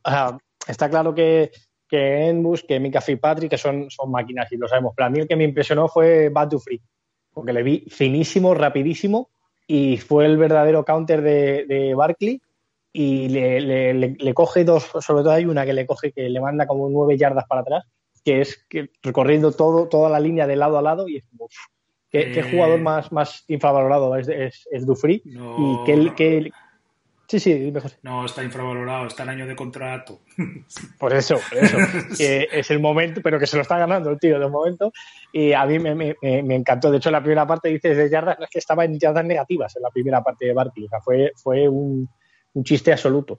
Eh, de los Giants, lo único que sí que me gustó es, es que cuando Daniel Jones soltó el brazo con Slayton, muy bien, ¿eh? ese jugador. Ya el año pasado anotó 10 touchdowns y se cascó otro y es un, un, jugador bastante, bastante interesante para que los que deberían dar ese paso, como Evan Engram, que tal, que no terminan de arrancar, pues mira, han encontrado ahí la, eh, el jugador al que, al que intentar que Daniel Jones evolucione en su juego.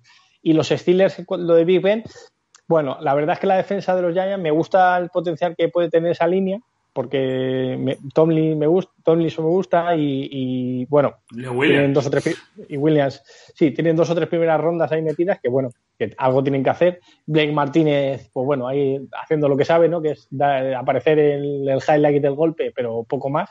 Y lo único es la secundaria, ¿no? La, la lesión del, del safety eh, McKinley, ¿no? Que fue el que habían elegido ellos en primera ronda. No, pues, no sí, sí, se pierde toda la temporada y les ha dejado bastante cojos, porque Jabril Peppers es un jugador muy de ir a la caja, muy especial, pero no es un ball hockey. En el momento que, que Roethlisberger lanzó un poquito el pase con, con Deontay Johnson, sobre todo, que le buscó muchísimo, no sé si le lanzó 10 o 12 pases, y, y bueno, y Yuyu, evidentemente, eh, rápido encontraron la manera de atacar y, el juego de carrera que, bueno, Snell no, no lo hizo mal del todo, eh, pero tampoco lo, pudieron establecer de una manera loca, pero bueno, cuando encontraron uno de esos dos o tres pases más o menos profundos, pues el partido se rompió.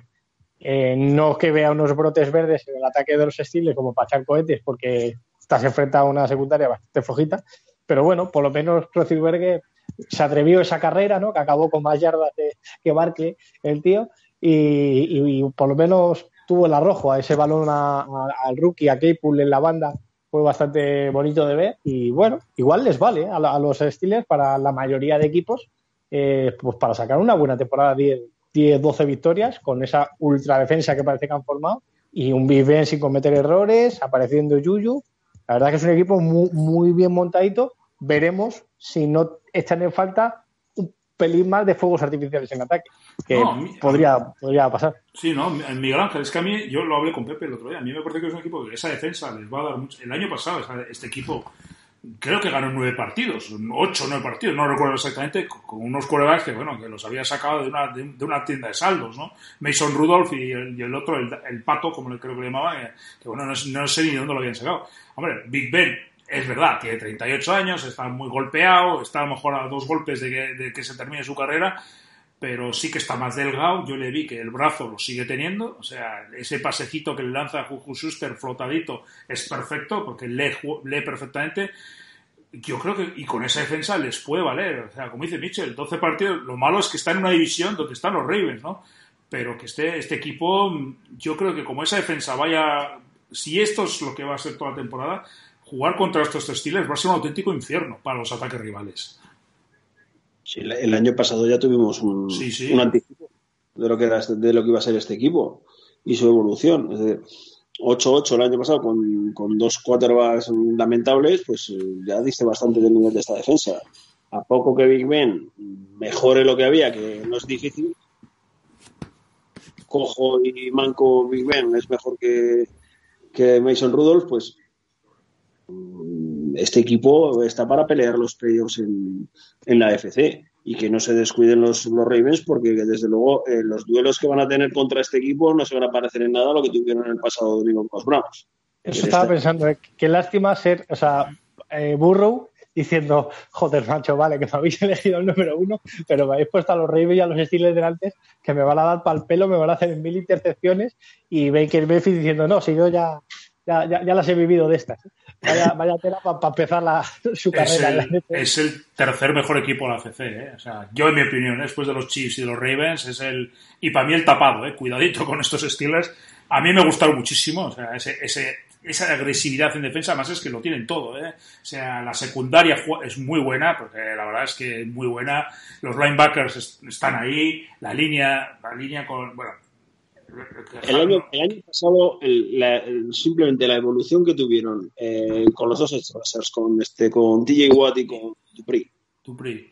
y luego la, la incorporación de, de Fitzpatrick, que les dio ese, ese elemento, pues como he mencionado antes yo a, a Jamal Adams en Seattle o, o este a, a, ay, a- de los Saints, este, Jenkins, De- Jenkins, Malcolm Jenkins. pues ese, ese midfielder, por así decirlo, que, que lo mismo te cubre el slot, que te juega como un linebacker extra casi en la caja en las jugadas de carrera, que se puede caer, cubriendo el sim.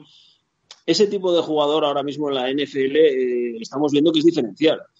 Y, yo creo que la llegada de Fitzpatrick le dio un salto de calidad a esta, a esta defensa que, que, que, bueno, eh, es lo que estamos viendo, lo que vimos el pasado lunes, ¿no? Eh, una de las mejores unidades de la liga.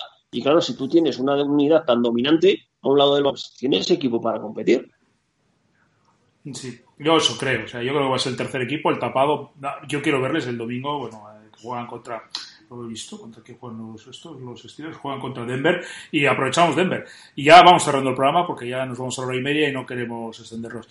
Eh, Miguel Ángel, la, tú eres un enamorado de Big Fan, yo sé que la- lo, has, lo has tenido en los 49ers, pero macho, el domingo, o sea, bueno, perdón, el lunes, esa gestión del minuto final, tú tienes un quarterback como Drew Lock, sin prácticamente experiencia. Eh, el año pasado jugó unos partidos. Eh, este año no ha habido temporada.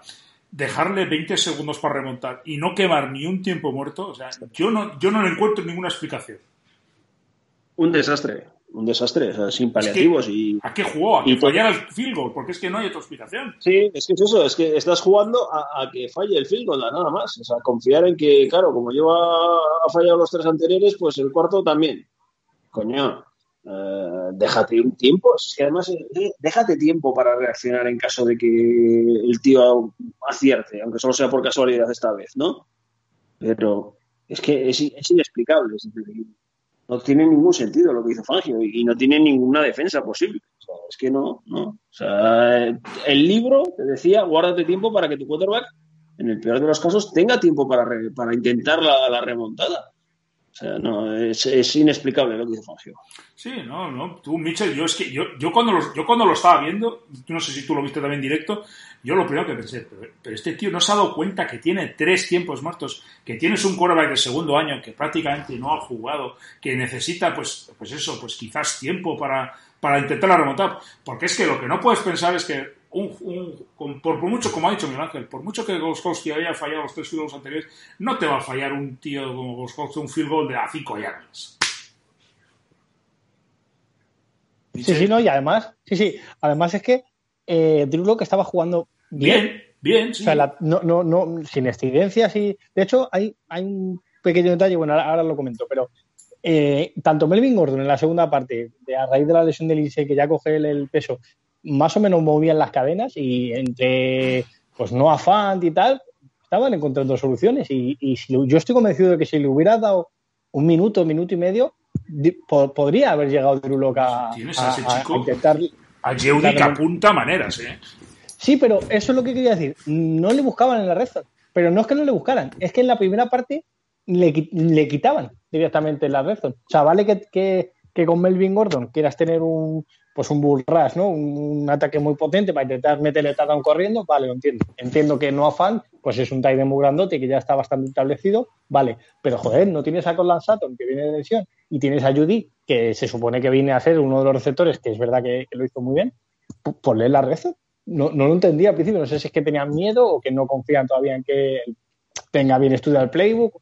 No lo sé, pero había ahí jugadores que yo no le vi mucho sentido. Me llamó mucho la atención no ver a Judy en las jugadas importantes. Pero bueno, al final sí que sí que terminó siendo más válvula de escape y te apunta verdaderamente maneras.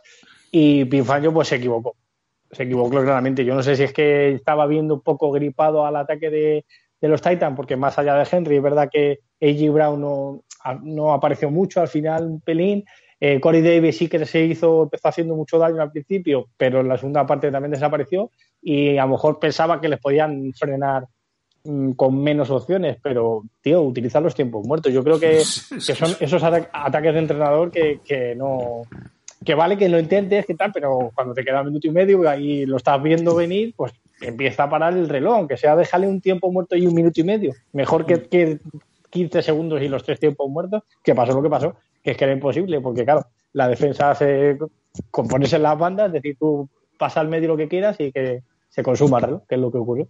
ridículo. me, pareció más que nada ridículo el, final. Sí, va a ser la historia del partido, Miguel Ángel, pero de todas formas, eh, lo de los Titans, yo no he visto. Hace años que no es un equipo que sabes perfectamente lo que te va a hacer desde que empieza el partido hasta que acaba. Porque el plan de este equipo es muy sencillo. Se la doy a Derek Henry, play action, y, con el play action, oye, pues Tannehill, pues a ver si me encuentra un receptor abierto. Porque es un equipo que, no tiene más, ¿eh? O sea, tácticamente me parece un equipo, o sea, con todo lo complejos que son los ataques hoy en día, este, es, este digamos que es el, el fútbol 101, ¿no? El ABC es play action y carrera, y punto. Es que los buenos equipos normalmente son los que te, te, llevan a su terreno y, hacen, y te obligan a jugar a lo que ellos quieren. Yo recuerdo siempre los Steelers de, Bill Cowher, ¿no? O los Cowboys de Jimmy Johnson. O sea, hago, yo te dicto el partido. Exactamente, ellos te van dictando el partido. Eh, Cowher era también fútbol one-on-one. Eh, tenías eh, un juego de carrera machacado, una defensa aniquilante. Luego el quarterback, fuera el que fuera, pues tapadito. Y, luego las trick plays de, de los Steelers de aquella época. Pero eran, vamos, sota, caballo y rey. Los Seattle Seahawks en los últimos años, que eran los putos reyes del caos. No sabías cómo ni por qué, pero partido que jugaban los, eh, los Seahawks acababa siendo un caos. Pues al final, todos los grandes equipos tienen su sello, tienen su identidad y obligan a los rivales, no sabes muy bien cómo ni por qué, a jugar a lo que ellos quieren. Y estos Titans, pues tienen su, su plan. Cuando les funciona, normalmente acaban ganando y cuando no, pues entonces es cuando empiezan los problemas, porque entonces tienes que salirte de, esa, de eso que tanto dominas y ir con el plan B. Y claro, el plan B nunca es tan bueno como el El plan B es que no hay plan B. El plan A es Derrick Henry, el plan A B es Derrick Henry y el plan C también es Derrick Henry. O sea. Pero es que, claro, tú tienes una línea estupenda, tienes un corredor que pasa por encima de los rivales, pues leche. Lógicamente lo explotas y intentas acabar con tus rivales pues por la vía de, machacarlos con Derrick Henry, pues es que es normal. Es tu punto fuerte, pues lo explotas. Y si el rival tiene lo que hay que tener, que te pare. Bueno, ya nos hemos ido a la hora y media. Yo creo que hemos hablado. No has visto, Miguel Ángel, no te hemos torturado mucho con los 49ers para ser la primera semana, porque como dices tú, vais al por Trevor Lawrence. Vamos ya la semana que viene, eh, pues a ver si podemos. Bueno, ya iremos viendo, apuntando maneras de equipos, porque yo creo que todavía estamos todavía en pretemporada. Y para ir cerrando, Michel, ¿algo que comentar que no hayamos dicho? O sea, ¿o quieres añadir algo más de todo lo que ha ocurrido estos días? Nada, lo de pedir perdón a Minsu, que se le ha vilipendiado a los Jaguars. Yo el primero, he dicho que para mí eran los claros número uno de, de cada próximo draft. Y el tío dijo, bueno, perderemos, pero aquí vamos a intentar hacer las cosas bien. Tengo dos o tres buenos receptores, como son Digichar y la Vizca Senol, que, a mí me, gusta mucho, ya me gustaba de cara a la elección en el draft. Y, el tío se cajó un partido que ya lo quisieran, vamos, el 90% de los cuartos va de, la liga, porque fue espectacular. Y pues mira, ya me dan ganas, si no tenía ninguna, tengo un por ciento de ganas de ver a los Jaguars. El jueves que viene contra los Miami Dolphins. Ay, ay, ay, partidazo. Eso decía, eso decía la semana pasada Miguel Ángel, que lo que tenían que haber puesto es ese primer partido la primera semana para verles ya y no tener que verles el resto del año, ¿no? Pero... Sí, pero a que, a que cambie la cosilla, Miguel sí. Oye, lo que está claro es que esto de la NFL, eh, el rollo este del tanking y de, qué malos son estos y del, eso es, es, impensable. y, lo del domingo cualquiera eh, es, es, una verdad como un templo. Quizá más en esta temporada que es tan extraña, porque claro, los, los equipos han tenido tan poca preparación que estamos en, como bien dice José, prácticamente en, la pretemporada y, yo creo que estas sorpresas van a ser más habituales, pero oye, ole por los Jaguars, ole por Garner Minshew y, y, por este equipo que, oye, no, no parece ser que vaya a ser la perita en dulce, o por lo menos no tiene esa intención de convertirse en, en, la victoria segura que todos estábamos, que todos apuntamos, ¿no? Cuando vemos en el calendario Jaguars, esta victoria fija, pues, pues no, no, tienen ganas de, ser eso. Bueno, ahora voy yo, Miguel Ángel, y te a ti, ¿vale? A mí, yo lo, que quería decir es lo de los estadios. Este domingo se inauguró el nuevo estadio, este impresionante estadio que han creado en Los Ángeles, el Sophie, Stadium. A ver, verlo vacío, la verdad es que es tristísimo ver un pedazo de Este domingo, este lunes, Monday Night, vamos a tener la inauguración del Death Stars, que es como se le conoce, al, ya se le conoce popularmente al nuevo estadio de los Riders, o sea, un, estadio, bueno, parece la, aspiradora, esta romba, que yo creo que es la que aspira sola, que será, será de nuevo impresionante, pero a mí lo de ver fútbol sin público, la verdad es que ahora porque es verano y todavía la luz del día, pero cuando lleguen esas noches frías de invierno con luz artificial, ver los estadios vacíos con frío, no sé a vosotros, a mí se me va a hacer muy duro, ¿eh? Muy, muy duro. Hombre, está claro. Pero, mejor, que haya, mejor, que haya, juego. Ah, eso sí, claro. exactamente, lo que ha dicho Michel. Pero a mí se me hace muy extraño. Y luego Miguel Ángel han hecho lo que decías tú, ¿eh? Han puesto el ruido del público, ¿eh? Eso, eso sí que, a mí eso sí que me parece una porquería repugnante, porque es que además, es que Mira, yo, yo una de las cosas que, o sea, un recuerdo que tengo yo de un partido del Real Madrid eh, eh, contra el Nápoles de Maradona en, la Copa de Europa que, jugaron con el Bernabéu a, a, puerta cerrada y me acuerdo de aquel partido pues precisamente porque, porque lo oías todo. Es decir, oías a los jugadores, oías los gritos de los entrenadores, oías a los periodistas animando ahí al, al Madrid, porque estaban ahí los fotógrafos, los periodistas y, y joder, yo de aquel partido recuerdo precisamente eso. Y, yo creo que el, el, fútbol americano, poder escuchar lo que dicen los jugadores, lo que dicen los quarterbacks, los audibles, los juramentos, todo, pues eh, sería una experiencia realmente, por lo menos novedosa y, divertida, yo creo, y, edificante para todos, ¿no? Pues porque probablemente tendríamos una mayor una mayor comprensión del juego, ¿no? Y de, y de las cosas que suceden, porque, por ejemplo, los golpes, o sea, el sonido directo de los golpes sin el ruido ambiental, pues te, da, te das cuenta de, la violencia que hay en este deporte, por ejemplo, que es algo que muchas veces se nos pasa por alto, porque, bueno, pues lo vemos como, como amortiguado, ¿no? Y a mí que me pongan ahora ese ruidito ahí, que, además es súper molesto y que además, no, sé, yo a mí realmente me, supone un bajón, la verdad además hay una cosa, si, además parece que el, que el que lo lleva es el del equipo local, porque va metiendo ruido en función de lo que haga el equipo local, ¿no? Pero bueno, sin más, Miguel Ángel, tú tenías algo más que decir y ya cerramos. Una noticia pues que ha salido hoy en, la página de NFL y bueno, pues más que nada para que, para que reflexionar. Eh, resulta que Peyton Manning mm, es el, la novedad más pues más cantosa, por así decirlo, en la lista de nominados para el Hall of Fame. Eso quiere decir que hace cinco años ya que se ha retirado Peyton Manning, que parece que, que fue ayer, pero llevamos cinco años sin, sin Peyton Manning en la liga. Entonces... ¿eh? ¿Cuánto va a durar el debate Peyton Manning en la mesa? Yo creo que no va a haber ni debate, ¿no? No, ya está, ya está votado. ese ya está votado. Ese está votado, eso está claro, pero que es que... El récord lo tiene Brett Fabre, ¿eh? Brett Fabre fue, fue salir el nombre y, y automático. Yo, yo, creo que con pues Manning va igual. ¿no?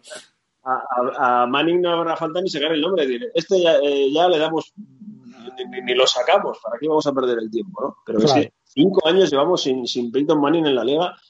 Y, oye, y sigue la NFL funcionando a todo trapo y demostrando que esta liga está muy por encima de sus estrellas y, y, nos sigue gustando igual, ¿eh? Es, es, es Así es.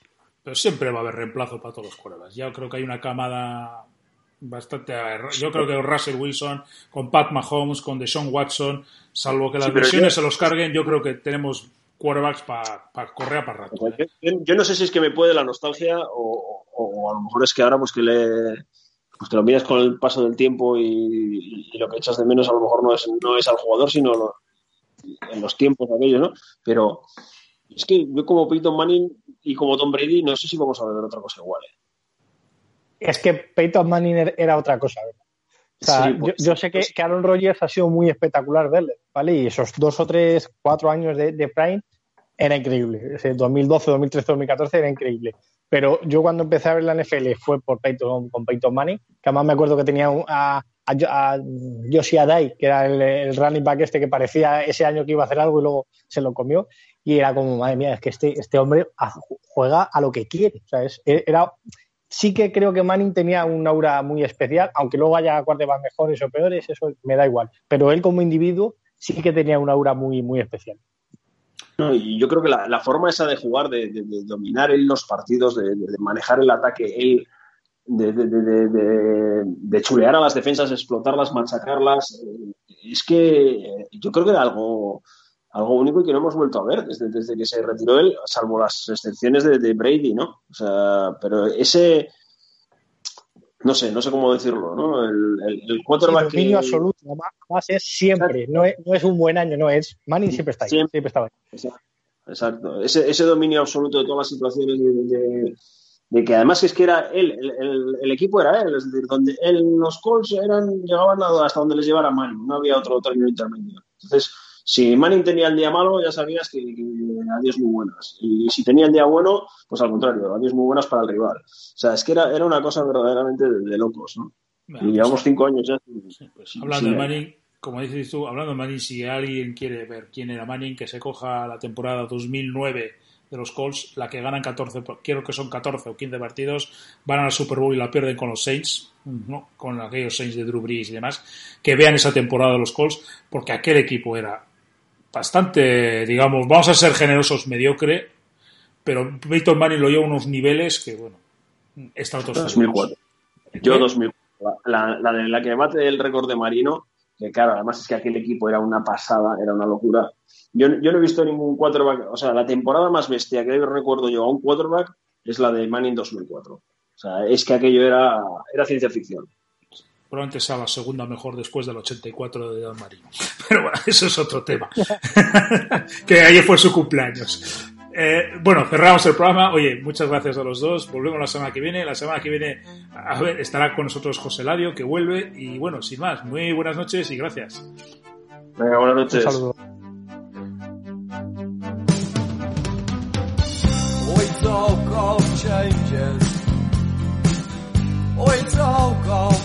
Things when there is sadness. We rearrange the dream, those tainted promises, but made and died. We forget so easily.